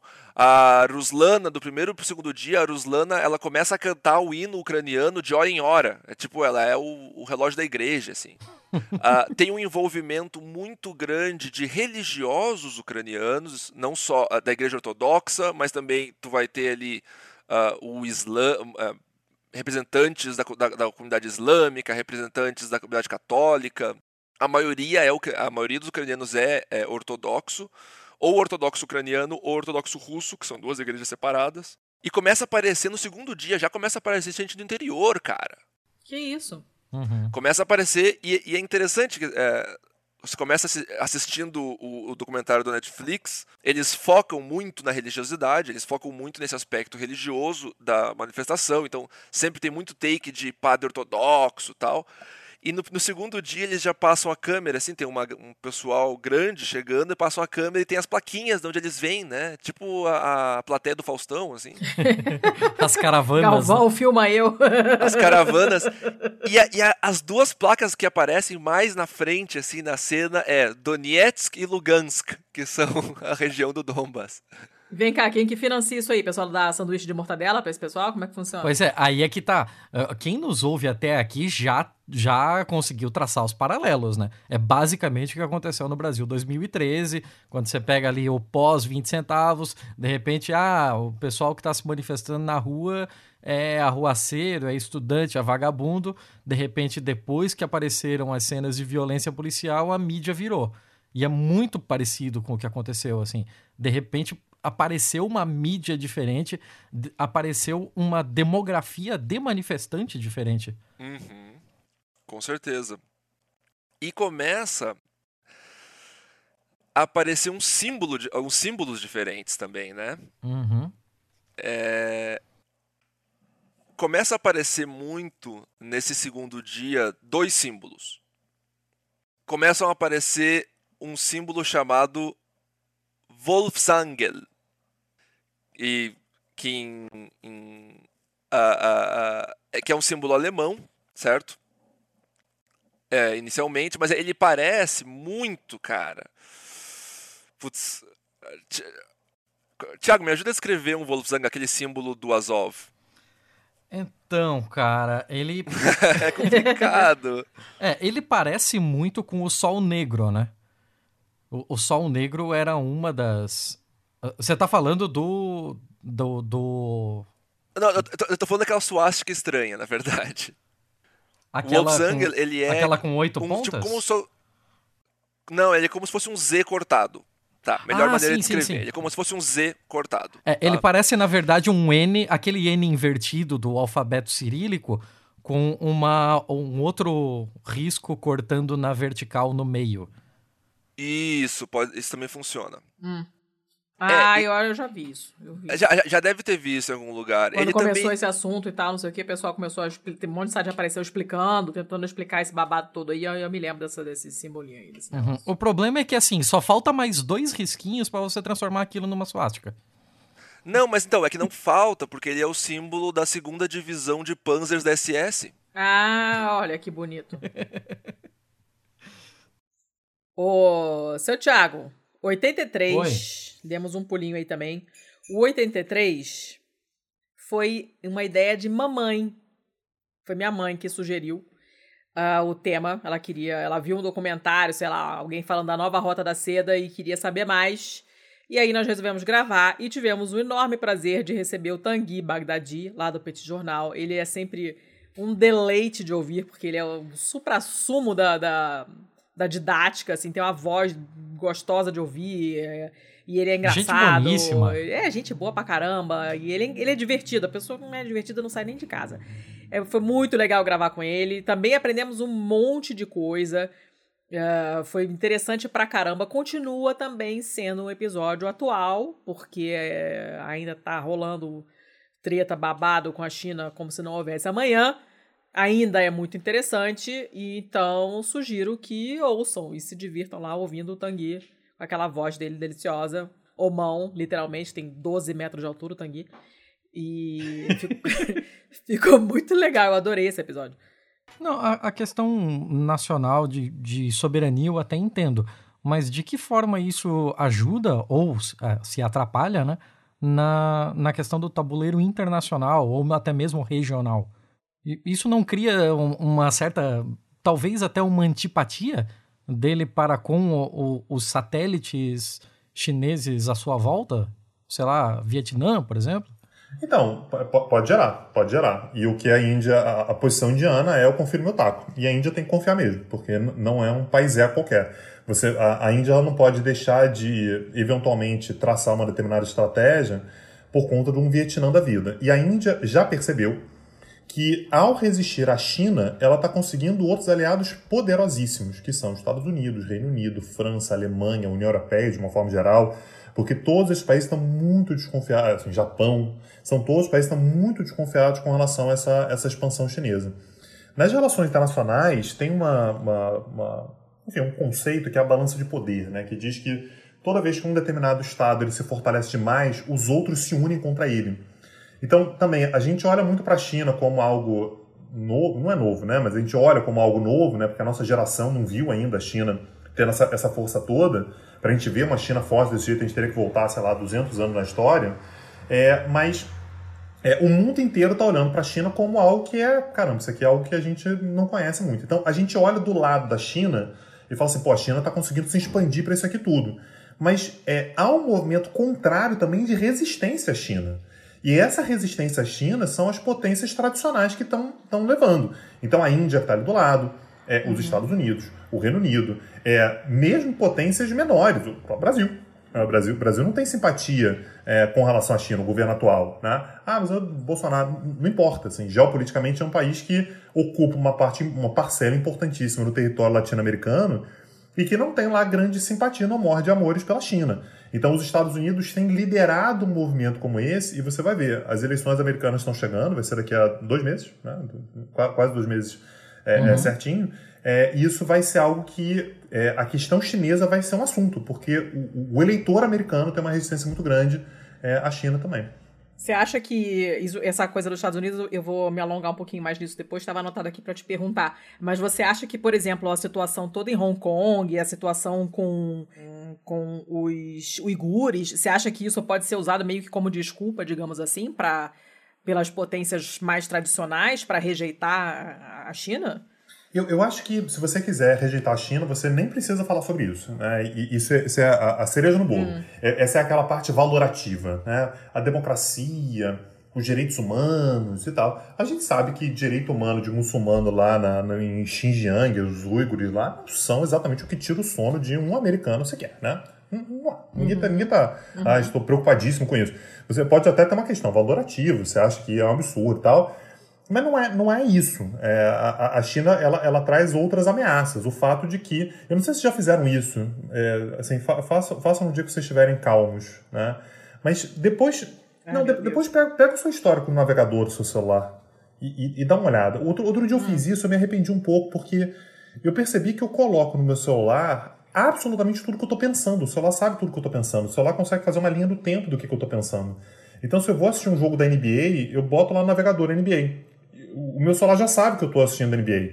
Então, é, se eu estou procurando alguma coisa para minha filha, boto Barbie, certamente ele sabe que a Barbie não é para eu brincar com a Barbie, né? Ele sabe que é para minha filha. Então ele já sabe inclusive qual o presente que eu vou dar para minha filha quando for aniversário dela, quando for dia das crianças. Então, esses dados todos que estão disponíveis por aí, a partir do momento em que a China coloque a mão nisso, é o que gera uma ameaça geopolítica severa. Então, esse ponto da soberania vai ser algo que certamente vai ser utilizado muito mais como uma motivação para fazer qualquer outra coisa do que a questão de Hong Kong, Xinjiang e tal, que me parece que vão ser utilizados quase que para o público corrente. Tá? Você que mora em Nova York, você que é um liberal da Califórnia, né? você que é, é- é um eleitor em Londres, você que é um parisiense né? com boas intenções. O, o pessoal, É, o pessoal você, do, que é, do- é, você do é da esquerda cirandeira, você gosta né, de- de- dessas pautas, pauta de liberdade e tal. Dá uma olhada nisso aqui, vê se a gente não tem que fazer alguma coisa contra a China. E dessa maneira você une contra a China tanto aqueles que são conservadores quanto aqueles que são liberais.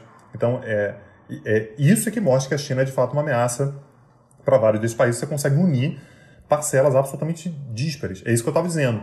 É, na- nas eleições americanas Uhum. agora, eu sei que você vai falar sobre isso depois, mas já vou, vou dar spoiler aqui.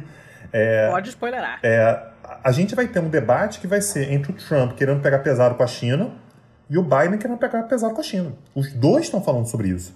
E essa é uma vantagem que o Trump vai levar, inclusive, né? Porque o Biden ele é incapaz de demonstrar qualquer tipo de comoção ou de fúria ou de, né, de, de raiva com relação a qualquer coisa. Ele sempre parece muito pacífico, muito tranquilo. E o Trump ele consegue demonstrar é, é, angústia, né? Ele consegue passar raiva né, quando ele fala sobre a China. E não por acaso, ele, no último discurso que ele fez agora na frente da Casa Branca, na Convenção Republicana, ele disse que a estratégia dele é made in USA, mas a estratégia do Biden é made in China. É uma mentira. Né? O Biden também não gosta da China, mas ele consegue passar isso com mais, né, com mais vivacidade. Pulando mais um pouquinho, dona Letícia, vamos pro 87. Bora. Ah, sim, ó, o 87. Vamos contar um pouquinho da história desse episódio? Esse Conta aí. episódio é ele ele tava assim mais de seis meses na manga que a gente tinha esse tema para sair em algum momento. E a Hum. gente fez uma série de, de, de contatos para tentar fazer ele acontecer. Só que por N razões esses contatos não davam certo, por questão de fuso horário, por questão de de por razões técnicas mesmo, né, por uma cacetada de coisa.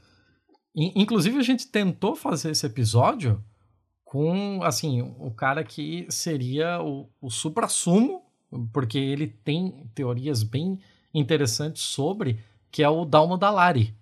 Dalmo Dallari, que assim, na- ele foi nada mais, nada menos que o, o chairman da Unesco. Como é que traduz chairman, dona Letícia? Homem cadeira?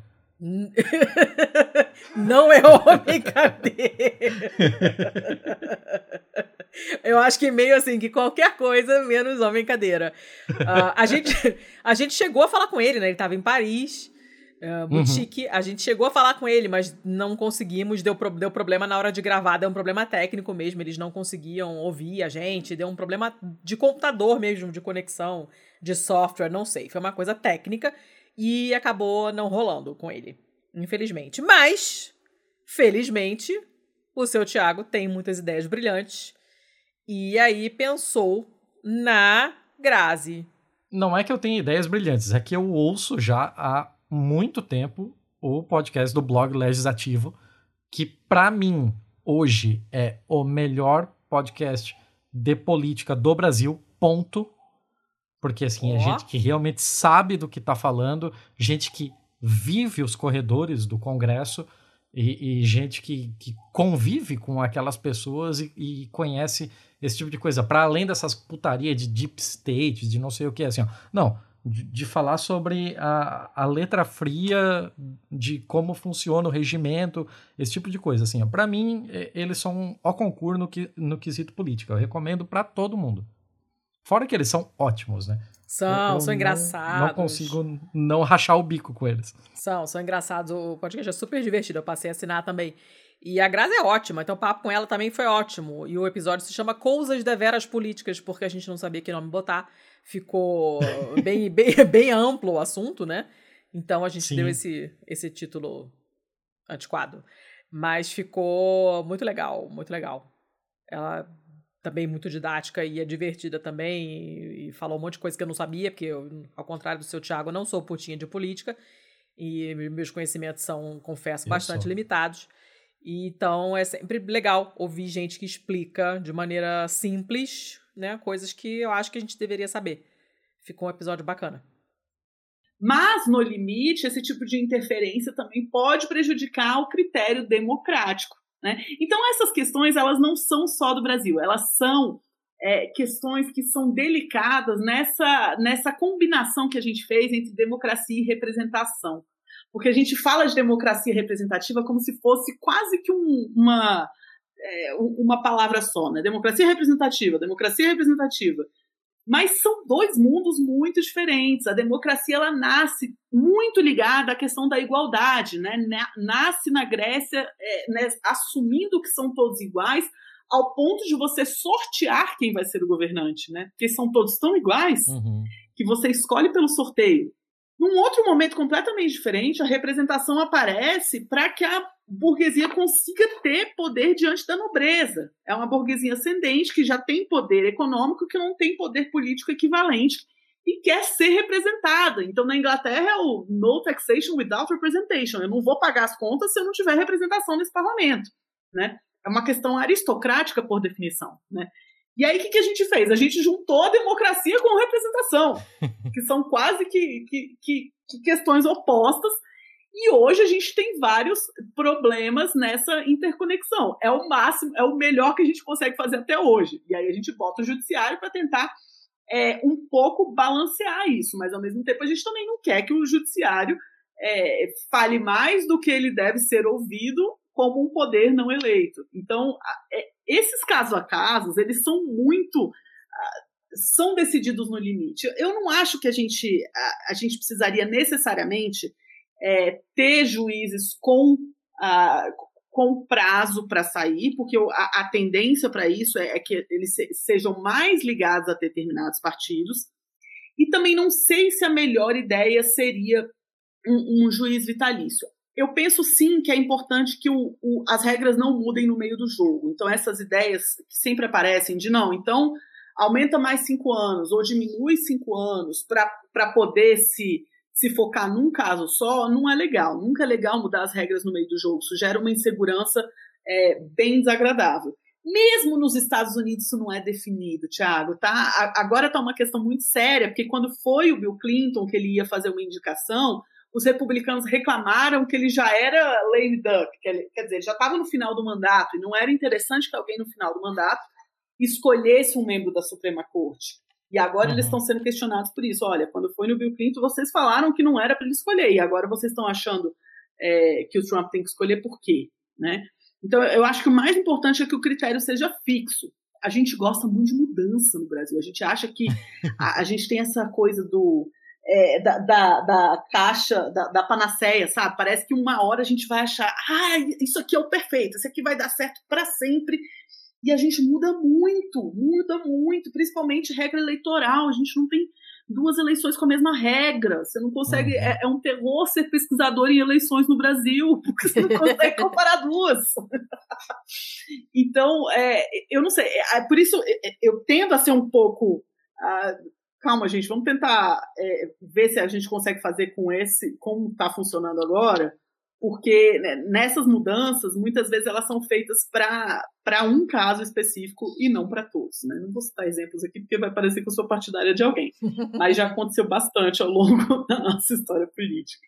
Mas na academia também se tem esse consenso ou não? Ou, ou tem gente é, pensando em novas formas muito muito diferentes do que a gente está pensando aqui. Eu, eu, particularmente, assim, eu tenho um, um, apreço pelo, pela forma que é feito na Espanha.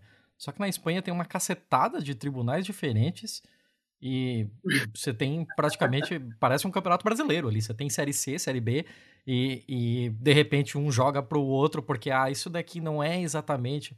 É, do nosso, da nossa alçada, coloca no outro, e os juízes têm, têm mandatos de oito anos, mas aí ele pode fazer oito anos em um e depois fazer oito anos no que seria o, a, a instância inferior depois. É, é tudo meio maluco. Eu, eu, o meu grande problema com ele seria do que a gente vê acontecendo com mandatos eleitorais de, de executivo aqui, né? De você começar uma regra, de você é, determinar alguma coisa lá sem exatamente se preocupar com as, com as consequências disso, porque depois já não é mais o seu mandato. Então, depois isso daqui é problema de outra pessoa. Isso, isso. Isso que é o problema do pato manco que eles brincam, né? No, no inglês tem esse lame duck que eles, que, que eles falam que é o, o, o indivíduo que já está no final do mandato e não pode ser reeleito. Então, ele não teria nada a perder, por assim dizer. Né?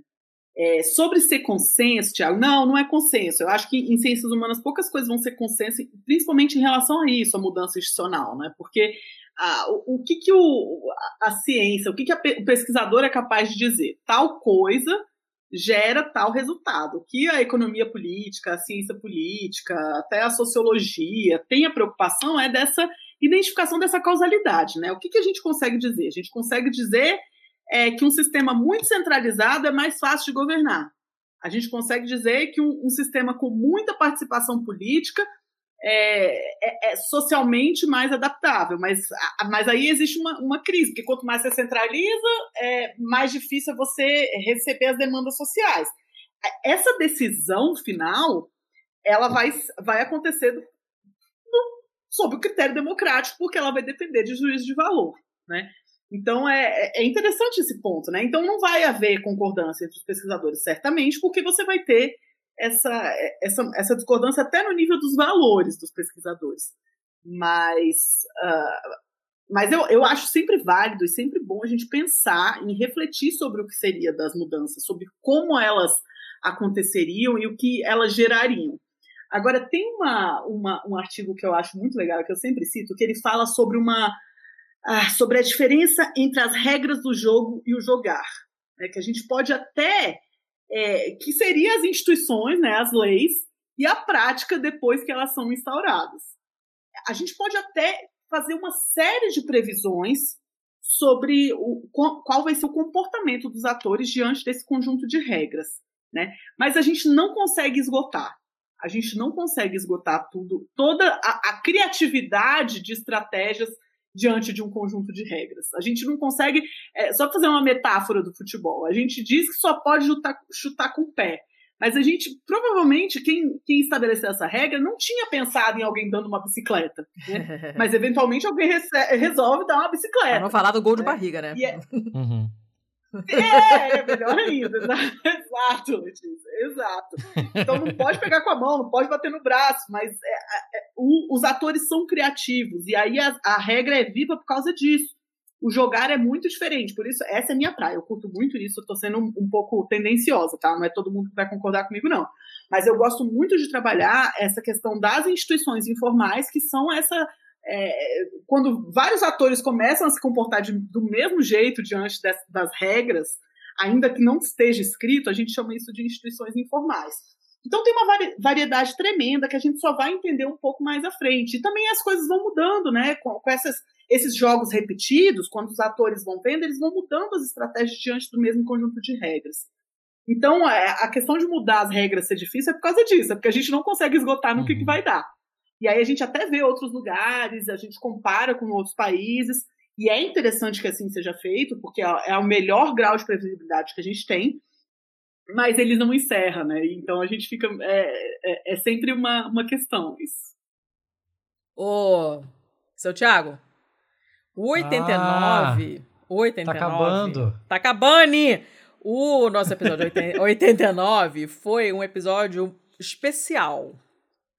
Porque nós tivemos a participação de nada mais, nada menos que três catárticas nossas, que são bibliotecárias.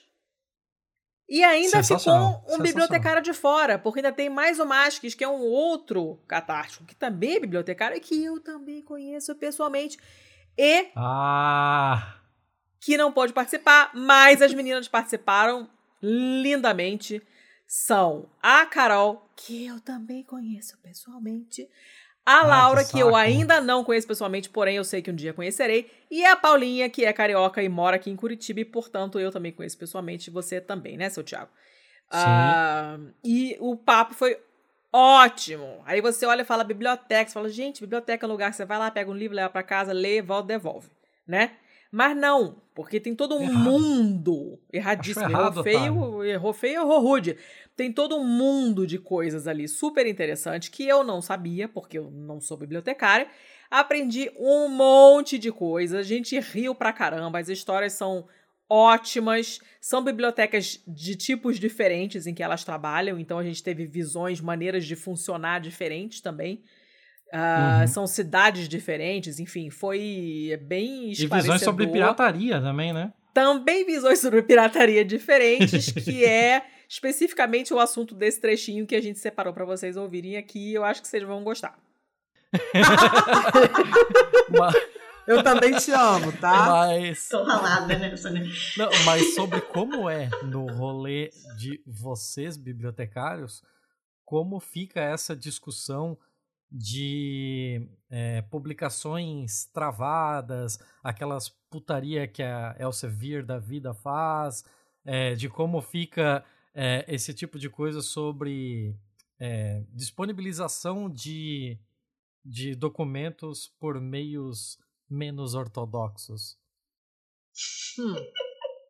hum. ah, eu, eu acho que é muito complicado. Acho que as mulheres com por questão de universitária lidam mais diretamente com isso, né? mas oficialmente a gente tenta atender as assinaturas, que é essas questões que o Thiago falou aí de Elsevier e afim para não ferir direitos autorais e tudo mais, é todo um equilíbrio bem, bem complicado, assim, eu acredito. Em universitária deve ser mais ainda, né? Laura. É, assim, eu sou uma pessoa que não gosto muito de ter problemas. Então, é. a gente tenta. Eu, eu, não, eu não perguntei a opinião de vocês, eu perguntei como é no rolê das bibliotecárias que se trata esse assunto. Já... Porque eu já não quero prejudicar ninguém. Então, na, na questão da, da Unesp, das universidades, a gente atende o que a gente assina, o que a gente tem convênio é, como eu estou numa, numa das grandes da, de São Paulo, então a gente tem contato com muita, muita gente, a gente tem é, convênio com várias editoras, a gente assina muita coisa, então a gente tem bastante acervo. E quando não é possível fazer né, por esses meios legais, a gente tenta por outros meios de encontrar outras universidades, né? É, digo, meios diretos, né, que a gente assina ou que a gente tenha convênio. A gente conversa com outras é, bibliotecas que possam ter acesso a esse acervo para tentar atender o nosso usuário. E quando não dá, não dá. A gente fala, olha, não dá. É isso, a gente tentou de todas as formas, e não deu. Mas assim, a gente recebe também muitos pedidos externos, né, do exterior, para solicitando artigo, e assim, eles falam, olha, eu não tenho como repassar verba para vocês, nossa instituição está é, com crise financeira, não posso pagar por esse artigo. E às vezes a gente atende, dependendo de como é feita essa comunicação, a gente atende, a gente manda. É, depende muito, né, da, da nossa comunicação interna entre as bibliotecas. Agora, a gente não gosta muito de atender usuário que vai lá e dá carteirada na gente, né? A gente dá um pouco mais ah, ninguém gosta, né? receoso, assim, olha, não, aí também não dá, né? Mas a gente tenta... merece a operação tartaruga, não é? Isso, é, exatamente. Mas a gente sempre tem pessoas muito, né, com bom senso. E a gente tenta por esses meios de de comunicação aí entre é, mais institucionais mesmo. E é relativamente simples isso de você pegar, fazer, emprestar de outras instituições e tal? É tipo uma coisa que acontece cotidianamente, assim? É, em relação a empréstimo de livros é um pouco mais complicado, né? Porque depende muito da, da gente ter verba de envio, correios, essas coisas, e a gente só usa é, internamente dentro do estado de São Paulo, né? De Unesp para hum. Unesp, Unesp para USP. A gente não tem mais o convênio com a Unicamp, mas é, é, dessa forma. Algumas universidades fazem um convênio entre as universidades da cidade, né? Então, o pessoal que uh, tem outras universidades particulares também, que são próximas, é feito esse tipo de, de procedimento. E existe outro serviço que agora está paralisado, né, por conta de N fatores, que é o Comute, que é o Brasil todo, que você pode solicitar cópias uh, de artigos, capítulo de livro, capítulo de teses, dissertações. É, é um sistema que você consegue verificar qual biblioteca possui o artigo ou qual biblioteca possui o material que você quer e você solicita via Comute. Mas aí esse é um serviço pago, né? Aí o usuário tem que desembolsar um valor. Mas por enquanto está paralisado porque o IBICT está reformulando o Comute. Agora, institucional, é, internacional, aí depende muito da universidade, né? Da gente conseguir entrar em contato, enfim. Aí a gente, enquanto. A minha instituição não tem convênio internacional. É minha instituição de igual Unesp de Assis. E aí depende uhum. dos nossos contatos uhum. externos. Cada unidade da Unesp tem que fechar seus próprios contratos nesse, desse tipo de parceria? É, a gente tem uma, uma coisa geral, né? Que é via reitoria, que é com a USP e era com a Unicamp, mas a Unicamp pediu para. É, por causa da crise financeira das universidades paulistas, a gente parou de atender a Unicamp a pedido deles. E a gente não, já não pode mais pedir material de livro físico para eles também. Mas cada Unesp tem a sua autonomia para atuar dentro da sua comunidade, né? Então, acho que o pessoal que é mais perto lá de, de São Paulo, mais perto também da, de São Carlos, tem esses convênios mais lá, lá na região. Então, tem, pessoa, tem algumas Unesps que conseguem emprestar da, da UFSCar, por exemplo. Tem outras que conseguem ter é, contato com a PUC. Então, depende da região que a gente está inserido. Deixa eu só complementar. Uh, a gente tem tentado agora, nesse período de pandemia, assim, sempre que possível. Ah, não. Chega uma, uma pesquisa, uma solicitação de pesquisa para a gente, a gente não tem material, enfim, e aí se criou um grupo de contatos mesmo, direto entre os profissionais, assim, ah, será que tal biblioteca tem? Né? E aí, em geral, a gente tenta fazer só com, ah, é um capítulo de um livro, é um artigo, a gente não tem acesso, e a gente tem tentado enviar o máximo possível de coisas, tanto que a gente ficou bastante tempo fechado, né, online, assim, Uh, sempre tentando atender a pesquisa, né? tentando responder de alguma forma mais satisfatória a pesquisa do, do usuário. Então, eu sou a bibliotecária menos ortodoxa desse grupo, já estou percebendo. Para missão dada, missão dada é missão cumprida. Eu encontro a informação por meios ortodoxos ou não. Uh! mesmo trabalhando, não estou, não estou falando que eu respondo pela minha Ousada! Eu ah. respondo por mim como bibliotecária. Porque, assim, é, eu vim de uma comunidade muito complicada e a biblioteca mudou muito a minha vida. Né? Posso dizer isso. Então, eu sei, de vez em, dependendo de onde você está, o quão importante é a informação. Então, assim, além de todos os serviços que a Carol e a Laura falaram, né, aqui eu tento implementar. Né, eu tento implementar, digo, eu chego na mesa da minha chefe e falo, vou fazer isso. E ela me responde, não vai. Eu falei, vou sim. Então, assim, aqui a gente, aqui na universidade, a gente, além de ter todos esses empréstimos, a gente faz empréstimo entre as bibliotecas do, do da cidade. Então, qualquer biblioteca universitária que tenha o livro que eu preciso, eu faço um convênio e peço o livro emprestado. Qualquer uma. Particular, pública, eu faço um documento, o aluno assina, ele leva lá e pega o livro emprestado. Ah, preciso de um livro que está em outro estado. Eu converso com o aluno, converso com a biblioteca e o aluno paga o SEDEX a cobrar e ele recebe o livro. Uhum. Né, É uma possibilidade que a gente tem porque a gente não tem verba de recebimento, como ela falou que ela não tem da USP para a Unicamp, por exemplo. Então eu estou com um aluno aqui que precisa de um livro que só tem na UFRJ, eu entro em contato diretamente com o bibliotecário de lá e o aluno paga o SEDEX a cobrar e ele que vai pagar as despesas de envio. Porque como a gente é biblioteca pública, a gente não pode receber em dinheiro. Uhum. Né? Quando eu trabalhei na universidade privada, quando eu trabalhei na biblioteca bonita que a Letícia falou que frequentou, era mais Uhum. simples porque a gente tinha como fazer o recebimento de verba financeira, dinheiro pecuniário mesmo. Aqui a gente não pode fazer isso, mas eu dou um jeito. E quando nada disso funciona, eu entro com os meios não ortodoxos.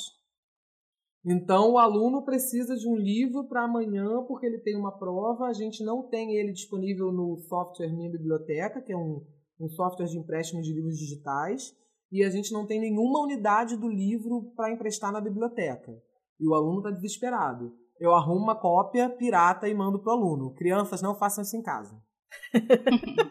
Mas eu faço porque, assim, para mim, eu é importante a disseminação da informação. Eu não tô. Existe, inclusive, uma, uma- um artigo na lei de direitos autorais que, se for para uso pessoal, não para uso é, comercial, o aluno poderia, por exemplo, tirar cópia de um livro inteiro. É uma coisa que a gente não pode fazer, segundo todo mundo fala, ah, segundo a lei é, 9.610 de 98, que é a Lei de Direitos Autorais no Brasil, você não pode fazer isso. Não, existe uma cláusula que diz que se você estiver usando para estudo, para uso próprio, você pode sim fazer a cópia inteira. E essa é a primeira norma que eu jogo na cara de todo mundo quando falam que eu estou fazendo coisa errada. Sabe? Livros que não estão mais disponíveis porque não tem mais, é, a editora não está mais publicando, o livro está esgotado. Eu arrumo uma cópia e passo para o aluno. E falo para ele, você não sabe de onde isso veio, tá? Se alguém te perguntar, não foi eu que te passei.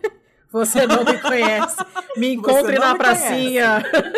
É Senta tipo no banco Matrix. da praça e me É passa tipo o pendrive. No Matrix. Você não me conhece. Se alguém te pegar usando isso, não foi eu que te passei.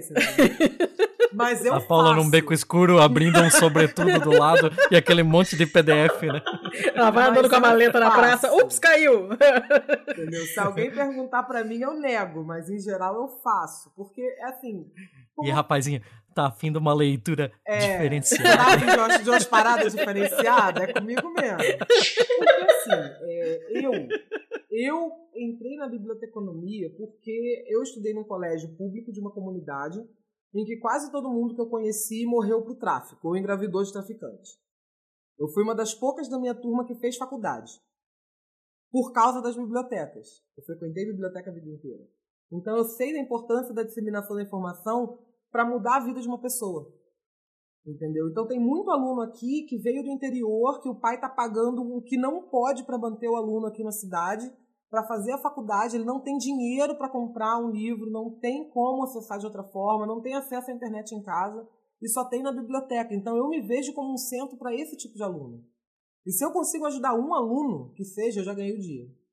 Então eu sou totalmente não ortodoxa quanto acesso à informação. Ao contrário das minhas colegas, não, eu tento conversar com as pessoas e se não tem, não tem como. Não, não, eu arrumo um jeito. É, Não assim, aqui- na minha equipe o pessoal faz isso. Aqui eu não atuo direto com os alunos, né? Eu sou eu sou um, um- eu tô na área de gestão, Chefe é então outra quando coisa, né? chega Chefe é outra coisa. Então, é mais é mais difícil, né? Mas assim, a gente fala, ah, manda lá. Mas quando é docente eu fico meio encanada. Quando é docente, fala, ah, você tem dinheiro, paga aí. Exatamente. Ah, faz muito bem, isso aí. Exatamente, Isso essa aí. é a diferença. Muito bem. Seu Thiago, para fechar essa, Opa. esse apanhadão, né? Vamos Uhum. para o nosso episódio 97, que é com o William, que eu conheço, infelizmente, não pessoalmente, até porque ele está em outro hemisfério, mas não que isso seja empecilho, tá? Porque, enfim, mas não conheço pessoalmente ainda. E uh, ele é gente boa pra caramba, eu converso com ele já tem um tempo, conheço do Face e tal, e ele é legal a beça, e ele fez um. Ele publicou um artigo na revista Cell. Só isso. Ele trabalha pra NASA, um estudo encomendado pela NASA, uma coisinha assim, lights. E aí, esse, esse estudo muito maneiro que ele e outros colegas fizeram é sobre doenças mitocondriais. E a gente ficou que, que é isso? Vamos explicar o que, que é isso? Vamos. E assim Você fizemos. ficou. Eu não sabia nem o que era mitocôndria. Mas você aprendeu? Sim. Então, ótimo. É missão é o cumprida. bichinho que tá lá fazendo as coisas dele lá. Ai, garoto. É o cara da turbininha lá. Ele faz Ai. as paradas passar por ele e sim, faz energia. Sim, é a usina, a usina de energia, usina É, elétrica da é a célula. turbina. Muito bem. Eu eu só consigo se fizer analogia com mecânica. Tá bom, tá, tá valendo, não importa. E, e o William é, é fofíssimo, ele é farmacêutico e aí ele conta um pouco como é que ele foi parar nesse ramo de estudos que aparentemente não tem nada a ver com o que ele estudou na faculdade, mas tem. E ele fala um pouquinho sobre o que, que acontece quando um astronauta volta. Que tipo de doenças esses astronautas têm depois que eles passam tempo no espaço e por que, que as doenças das mitocôndrias são particularmente importantes. É sobre isso que fala o estudo dele. Ah, obviamente não é uma coisa simples, porque é específico para burro, mas é muito maneiro e a gente, eu acho que a gente conseguiu deixar o papo leve, sem entrar muito em, em coisas ultra técnicas que iam dificultar a compreensão de todos, inclusive de nós dois. Eu acho que ficou bem legal. Uh, esse episódio saiu depois de um episódio também com o William no intervalo de confiança, que a gente mencionou várias vezes já no Pistolando. Tem um episódio nosso com o Igor lá do, do intervalo de confiança, inclusive. E Uhum. o Igor fez um episódio com o William, mas eles trataram da parte estatística, porque é o assunto do intervalo de confiança.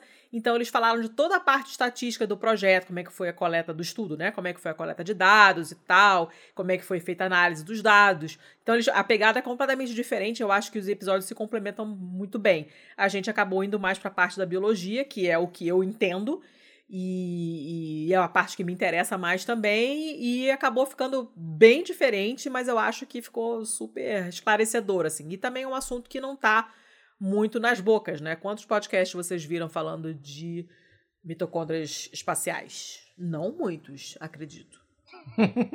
né? Então acho que aí nós saímos na frente também. Ficou, ficou legal, ficou bem legal. Tem uma, uma das, das pesquisadoras, da Diane, ela falou: Ah, eu tenho um amigo aqui que é bom em mitocôndria, vamos ver o que, que ele acha. Aí o amigo dela que era bom em mitocôndria era o cara que tinha fundado o campo da, da genética mitocondrial. Ah, só. Caceta. Contatinho é tudo nessa vida, não, não é não mesmo? tem como saber mais que o cara. não tem como saber mais que esse cara. O cara começa a falar, você fala, eu não sei como ele consegue ter tanta informação. Eu, eu, eu já me, eu me perdi aqui na, no terceiro passo que ele falou. Bom, mas essas. é, você tem. Então você tem doenças mitocondriais. ah, mas outra. ah, sim, que vão ter coisas, coisas ah, envolvendo metabolismo e. E depende. Como assim? Você tem tanta coisa, tanto proteína mitocondrial, né, tantas coisas, que você não tem um- um- uma lista de, de coisas que vai acontecer sempre, sabe? Você tem um defeito, isso é, é- é uma coisa, mas tem doenças mitocondriais que, que vão afetar mais um órgão que o outro.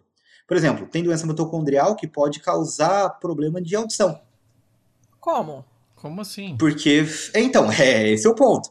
Porque. Porque tem um defeito específico que, que na, na parte de audição, quando você tem, você tem essa doença mitocondrial, ela causa problema de audição. Agora tem doença mitocondrial que vai afetar mais o fígado, tem doença mitocondrial que vai afetar mais o, o músculo, né? Dependendo da, da mutação que acontece. Você, uma das coisas que a gente viu, por exemplo, né, ah, e isso me deu dicas de que pode estar acontecendo, geralmente mulher é mais resistente a doenças mitocondriais que homem. Um dos motivos, pelo menos, e aqui é um pouco quase, quase opinião, mas o que eu acredito que seja um dos motivos, é porque estrógeno at- age como protetor da mitocôndria. Olha só. Alguma E vantagem. o homem não tem. Alguma vantagem né? tem que ter, pelo amor E você vê, por exemplo, e, e deixa eu falar aqui, que eu acho que aqui é o lugar certo de falar isso. Eu tô tentando jogar essa ideia pro mundo, mas até agora ninguém pegou, né? Ah, mulher é mais resistente a- aos efeitos do, de viagem ao espaço que homem. Olha, você acha que é questão hormonal mesmo? Eu acho que tem, assim, como a gente descobriu que mitocôndria é importante e mulher é mais resistente a mitocôndria, realmente eu acho que, que tem essa parte, parte hormonal, né? E eu falo, pessoal, eu não sei como é que ninguém escreveu ainda um sci-fi um feminista que as mulheres colonizam o espaço levando só espermatozoide porque o homem morre no caminho. Sim, Olha leva só. Um, leva um tanque lá, né? Um tanque cheio de esperma e nitrogênio e show. Olha. Show. Que legal. E mulher bem mais, e mulher mais resistente, né? Que coisa. Mas olha só, aí você. Se, se for uma mulher, tudo bem que a mulher é mais resistente, mas se ela tiver alguma, algum problema, alguma doença mitocondrial, ela pode passar, provavelmente vai passar isso pro, pro, pros filhos, pra prole. Você tem uma medida, uma medida disso, da probabilidade e tal? Dá pra saber? Então, a, como, como eu falei para você, né, a, a mitocôndria só tem 17 genes. E as doenças mitocondriais não significam que você tem uma mutação só no gene da mitocôndria. Né? Porque se fosse isso, você ia esperar que, que as doenças mitocondriais viessem da linhagem materna, né? Uhum. Mas não, é meio que, que 50%, 50%, sabe? Embora as mulheres sejam mais resistentes, a, a doença pode aparecer tanto em homem quanto em mulher sem, sem muita diferença. Porque a maior parte dos genes que você precisa para a mitocôndria estão no núcleo. Tá. É, só acaba indo para a mitocôndria. Às vezes a proteína acaba indo para a mitocôndria. Né? Então não, não tem muita diferença, não. Hum. Eu falo outra coisa. Ah, tá. Eu, me perdi no meio do Desculpa, caminho. Você tava falando interrompeu. das, da- das. Não, não, não interrompeu, não. É que eu. é que uma coisa vai, vai vira É, outra. Minha, minha cabeça é meio assim também. E é, voltando para a parte da mitocôndria, né? Você tem doenças mitocondriais, que nem a gente está falando, e, mas a gente tem outras doenças que não são mitocondriais por si, mas que afetam a mitocôndria. Né? Por exemplo, o diabetes tipo 2 é uma doença dessa. Diabetes tipo 2 tem uma, uma diferença muito grande, alteração na, na, na mitocôndria. Foi assim que eu comecei a, a olhar, por exemplo. Eu olhei Hum. o fígado do. O fígado do, do camundongo no espaço. Eu falei, putz, tá com cara de diabetes, que coisa estranha. Né? Mas que coisa. Aí que, que eu comecei a ficar com a, A pulga atrás da com orelha. a pulga atrás da orelha, assim. Menino. E ah, é, envelhecimento, né? Uma das características do envelhecimento é que você, à medida que você envelhece, você começa a ter uma disfunção mitocondrial.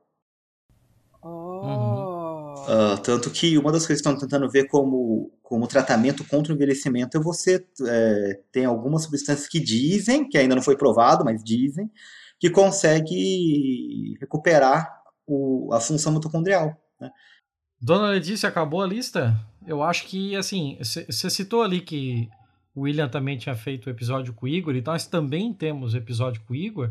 Então talvez valha a pena aqui, já que não citamos todos os episódios, né? Ah. Vale a pena algumas menções honrosas, né? Que teve o Charles Alcântara, nossa, da Fenafisco. Ah, ele é um fofo. um amor de pessoa conosco e também gravou dois episódios com a Dois gente. episódios. Previde- A reforma da Previdência, paraísos fiscais, que são episódios muito legais também. Ele Sim, pistolou pra caramba, ele foi fala ótimo. muito bem, ele, Ele é um ele é fofo, muito didático também. É, o que mais que a gente pode dar aqui como, como menções honrosas, assim? Ah, o, o Rosenthal, o Rosenthal da, do nosso episódio da legislação eleitoral. Sim, nosso episódio de urnas Vobeto do- eletrônicas. E isso, o Vobeto da, das urnas eletrônicas. E o Shauren Tem- ficou ótimo. Foi lá no começo, foi lá no comecinho. Ficou ótimo. Urnas eletrônicas foi o 3, né? Foi o 3, cara. É muito lá atrás. Caralho, caralho. Olha, também, É também tempo. envelheceu bem, porque essa discussão de urna eletrônica ainda está rolando. Podem Continua, ouvir lá, porque continua. tá acontecendo. Além disso, tem o, o Henrique Pinheiro, que participou do nosso primeiríssimo lá do Futebol Sem Futebol. Tem que mandar um abraço pra ele. então, assim, é, é- é complicado porque a gente vai acabar deixando nomes de fora nessa de ficar citando. Tem o assim. Marinho, a gente tem dois episódios com o Marinho. A Sim, gente nossa. tem o Pensador Louco e a Angélica Hellish do episódio de, de horror, né? Na, na- em literatura e cinema. Nossa, gente, cara, a, a gente. Amanda Ferrari do Pré-Sal. Que puta Amanda, episódio. Nossa. linda, falo com ela até hoje, ela é um amor de pessoa. É Que ela mais? e o Zé Clauver. Ela e o Zé Clauver. Isso, Só pra isso. dar o serviço inteiro, Serviço né? completo, Não vamos fazer. Não vamos fazer essa desfeita Não, aqui. capenga, capenga não pode. E também foi super interessante. Esse episódio foi ótimo. E a Amanda é muito gente boa, fala com ela até hoje. Também conheci pessoalmente. É... O Pedro Santos do Fumaça, O a, Pedro a do Aline. Hack. Nossa, É. quanta gente legal que já passou por aqui. Nossa, teve, teve muita Caru, coisa. Ah, na Caru que gravou junto com a Sabrina o episódio de plástico, lixo, plástico, reciclagem, que ficou ótimo também, por sinal. Na Caru, Bia Alves, Kim Dória. Assim, ó, tem gente pra caralho pra citar. E assim, somos muito gratos a todas essas pessoas, não só as citadas, mas todas as que, é, direta ou indiretamente, participaram dessa jornada aqui até o centésimo episódio, né? E, acima de tudo, também ao- aos nossos apoiadores, né? Se a gente não tivesse aí a força deles para manter aqui é, tudo rolando, as engrenagens azeitadas, poder comprar esse equipamento que, porra, vocês ouviram aí como melhorou ah, o nosso áudio e ainda vai melhorar mais, eu tenho certeza disso. É, se não fosse toda essa turma aí, eu não sei se a gente ainda tava aqui. Eu acho que a gente estaria aqui de qualquer maneira, mas fazendo um negócio muito chumbrega. Não, Sim. Não, não ia, não ia estar, não ia estar com, com, a, com a mesma qualidade de, de, de tudo, de áudio, de convidados, de edição, enfim, de, de pesquisa. Provavelmente não teríamos eh, tanta, tanta pilha para fazer a coisa do jeito que a gente faz, que a gente faz, a gente é bem empolgado. E sim, temos apoiadores. Deixa eu citar um, muito deixa eu ótimos. citar um convidado que eu conheço pessoalmente, que é a Carol Dátria. Que eu também conheci pessoalmente. Ai, meu Deus. É ótimo, porque os que você de conheceu. população de rua. Os que você conhece, que você trouxe, que já eram teus amigos, eu também já conhecia. Então, eu tô super no lucro, gente. Olha, maravilhoso. Ah, os nossos catárticos não, não, não ajudam só a gente financeiramente, obviamente. É, a gente tem o nosso grupo fechado lá pros catárticos, que é a Pistolândia, que é um pessoal muito legal. A gente se encontrou, né? Quando, quando deu, a gente conseguiu se encontrar e o pessoal acabou ficando muito amigo. São pessoas com quem a gente fala todos os dias. Formaram-se amizades ótimas, é, muita troca de receitas. Saiu um spin-off que é o Pastelando, que eu faço junto com a Meg e com o Atêncio. eh, que também é nosso catártico, que também já veio aqui em casa e já cozinhou pra gente. E a Meg é minha vizinha, praticamente a gente se encontra é, né, não, e não pandemicamente a gente se encontra com uma certa frequência. Ah, enfim, acabou ficando um grupo de gente que é, agrega muito, apesar desse termo ser muito idiota, agrega muito a, a vida uns dos outros. Os nossos papos são muito legais. Uhum. A gente começou construindo um podcast, mas a gente acabou construindo uma comunidade mesmo, né? Uma, uma rede, uma rede de apoio, né? Sim, é, é- ainda é uma rede pequena, mas é uma rede muito ótima. Então, nós estamos lendo, lendo livros juntos, nós estamos falando de comida juntos, nós estamos falando de séries, de filmes, de Fórmula 1. ah, Assistindo enfim, corrida de jogo. A gente assiste corrida juntos, a gente lê livro depois comenta. Acabou saindo esse episódio de, de bibliotecas com nossas bibliotecárias. Nós temos dois Elvises no grupo, que não é pouca merda. Ah, nós somos um grupo legal. A Pistolândia é um grupo muito, muito legal. Eu tenho muito orgulho desse grupo de catárticos. E se Demais. você, se você é gente boa, que eu acredito que seja, porque senão você não estaria ouvindo a gente, eu sei, porque gente escrota não, não ouve a gente. Se você for legal e quiser participar deste nosso grupelho, tem que fazer o quê, seu Thiago? Tem que. Não sei o que, que tem que fazer. É, então você tem que ser nosso catártico. Vai lá em catarse.me barra pistolando e nos ajuda com os dinheiros mensais. Ou então, se você estiver fora do Brasil, você pode ir no patreon.com barra pistolando e nos ajudar em bidês, porque agora não são mais trompinhos, agora são bidês. Ah, e nós temos despesas fixas em bidês, como a gente fala sempre, a Sim, gente sim. paga o nosso Mudou o nome da moeda, mas a cotação ainda tá A cotação é a mesma. O trompinho continua sendo muitos reais. É uma, uma merda. E agora nós temos uma novidade. Nós acabamos nos rendendo, apesar de da gente não gostar do PicPay. A gente acabou se rendendo ao PicPay porque tem muita gente usando e acaba facilitando a vida. É só procurar a gente lá em picpay.me barra pistolando, que vocês vão achar a gente lá. E aí dá para fazer contribuições pontuais, não precisa ser uma assinatura se não quiser. Uh, enfim, e quem é nosso assinante contribuidor mesmo, né, mensal e tal, recorrente, a gente joga você dentro da Pistolândia e eu tenho certeza que vocês vão gostar da companhia, porque a gente se apoia muito nessas pessoas, principalmente nesse ano bosta que a gente teve. Todo mundo se fez companhia, foi meio que salvação da saúde mental, assim, a Pistolândia. Tenho muito orgulho desse grupo, de verdade.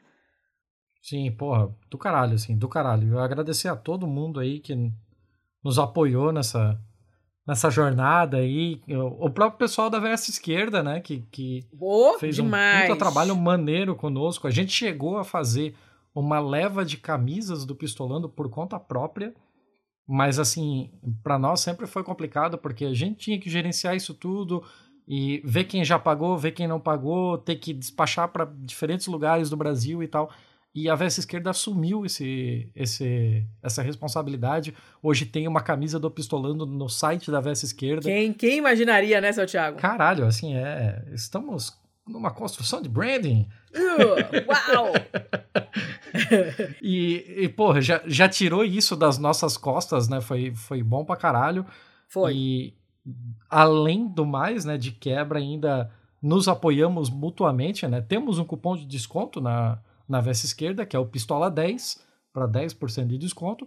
Uhum. E você vai estar tá nos ajudando, você vai estar tá ajudando a eles, e eles, por sua vez, também ajudam outros podcasts, ajudam o Hora Queer, ajudam o Lado Black, virou uma, uma rede de apoio mútuo bem maneira. Não, mas olha, falando sério, é, é muito inesperado e emocionante mesmo você abrir o site e tá lá camiseta do teu podcast, assim. Eu não, não, não, imaginei que a gente chegaria aí e é muito legal abrir lá e ver. Sim.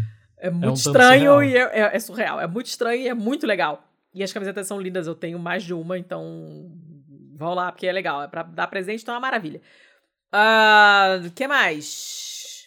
Quer falar mais alguma coisa? Eu acho que. Não, tinha mais tá, alguma coisa assim, que eu esqueci. Ó, a gente tá explodindo todo e qualquer todo e qualquer planejamento aqui. Sim, mas a gente já sabe, né? Aqui planejamento não, não trabalhamos. Uh, mas eu acho que era só isso mesmo. Que dá boi tempo, eu já falei. Né? É isso aí, então. Então, então é fechou. E quem que, quem que produz isso aqui mesmo, seu Tchau? Quem que edita? Ah, a gente tem aí uns parceiros. Ah, tá. É. tem uns brother aí que, que, que faz o esquema aí de edição. Eles são meio esquisitos, mas são gente boa que é o pessoal da Estopim Podcasts, assim. Que a Estopim Podcasts, inclusive, está crescendo. A Estopim uh, Podcasts está rapaz. crescendo. Estamos aí é, no treinamento de um terceiro elemento da Estopim Podcast. Ele ainda está andando é. com a bicicleta de rodinha, mas daqui a pouco já, já tá... daqui a pouco já tá aí é, dando alé na gente. E tá entrando mais gente para editar. Vocês vão ouvir cada vez mais aí o nome do Stopin Podcast. Se você é, quer tirar também o projeto do papel, assim como há dois anos e pouco nós tiramos o nosso do papel, entre em contato com o Stopin Podcast e a gente pode todo mundo se ajudar aí de alguma forma. Isso aí. Fechou? É isso? Fechou. Fechou. Chega, pelo amor de Deus. Então dá tchau aí. Tchau. Beijo. Valeu, pessoal. Até semana que vem. Semana que vem a gente vai estar tá fazendo. Cara, semana que vem vai ser foda. É o melhor de o bom, o mal e o feio. Vocês vão ver o nível pior. das coisas que a gente trouxe. é o melhor do pior, posso, né? Eu só posso garantir uma coisa: vai ter imã no nariz. Isso eu posso garantir. Ah, certamente. Certamente. Vamos lá. Aguarde, chega. aguarde, Tchau. confie. Beijo. Este podcast foi editado por estopimpodcasts.com.br. Quem quiser caneca do Pistolando ainda tem que falar comigo.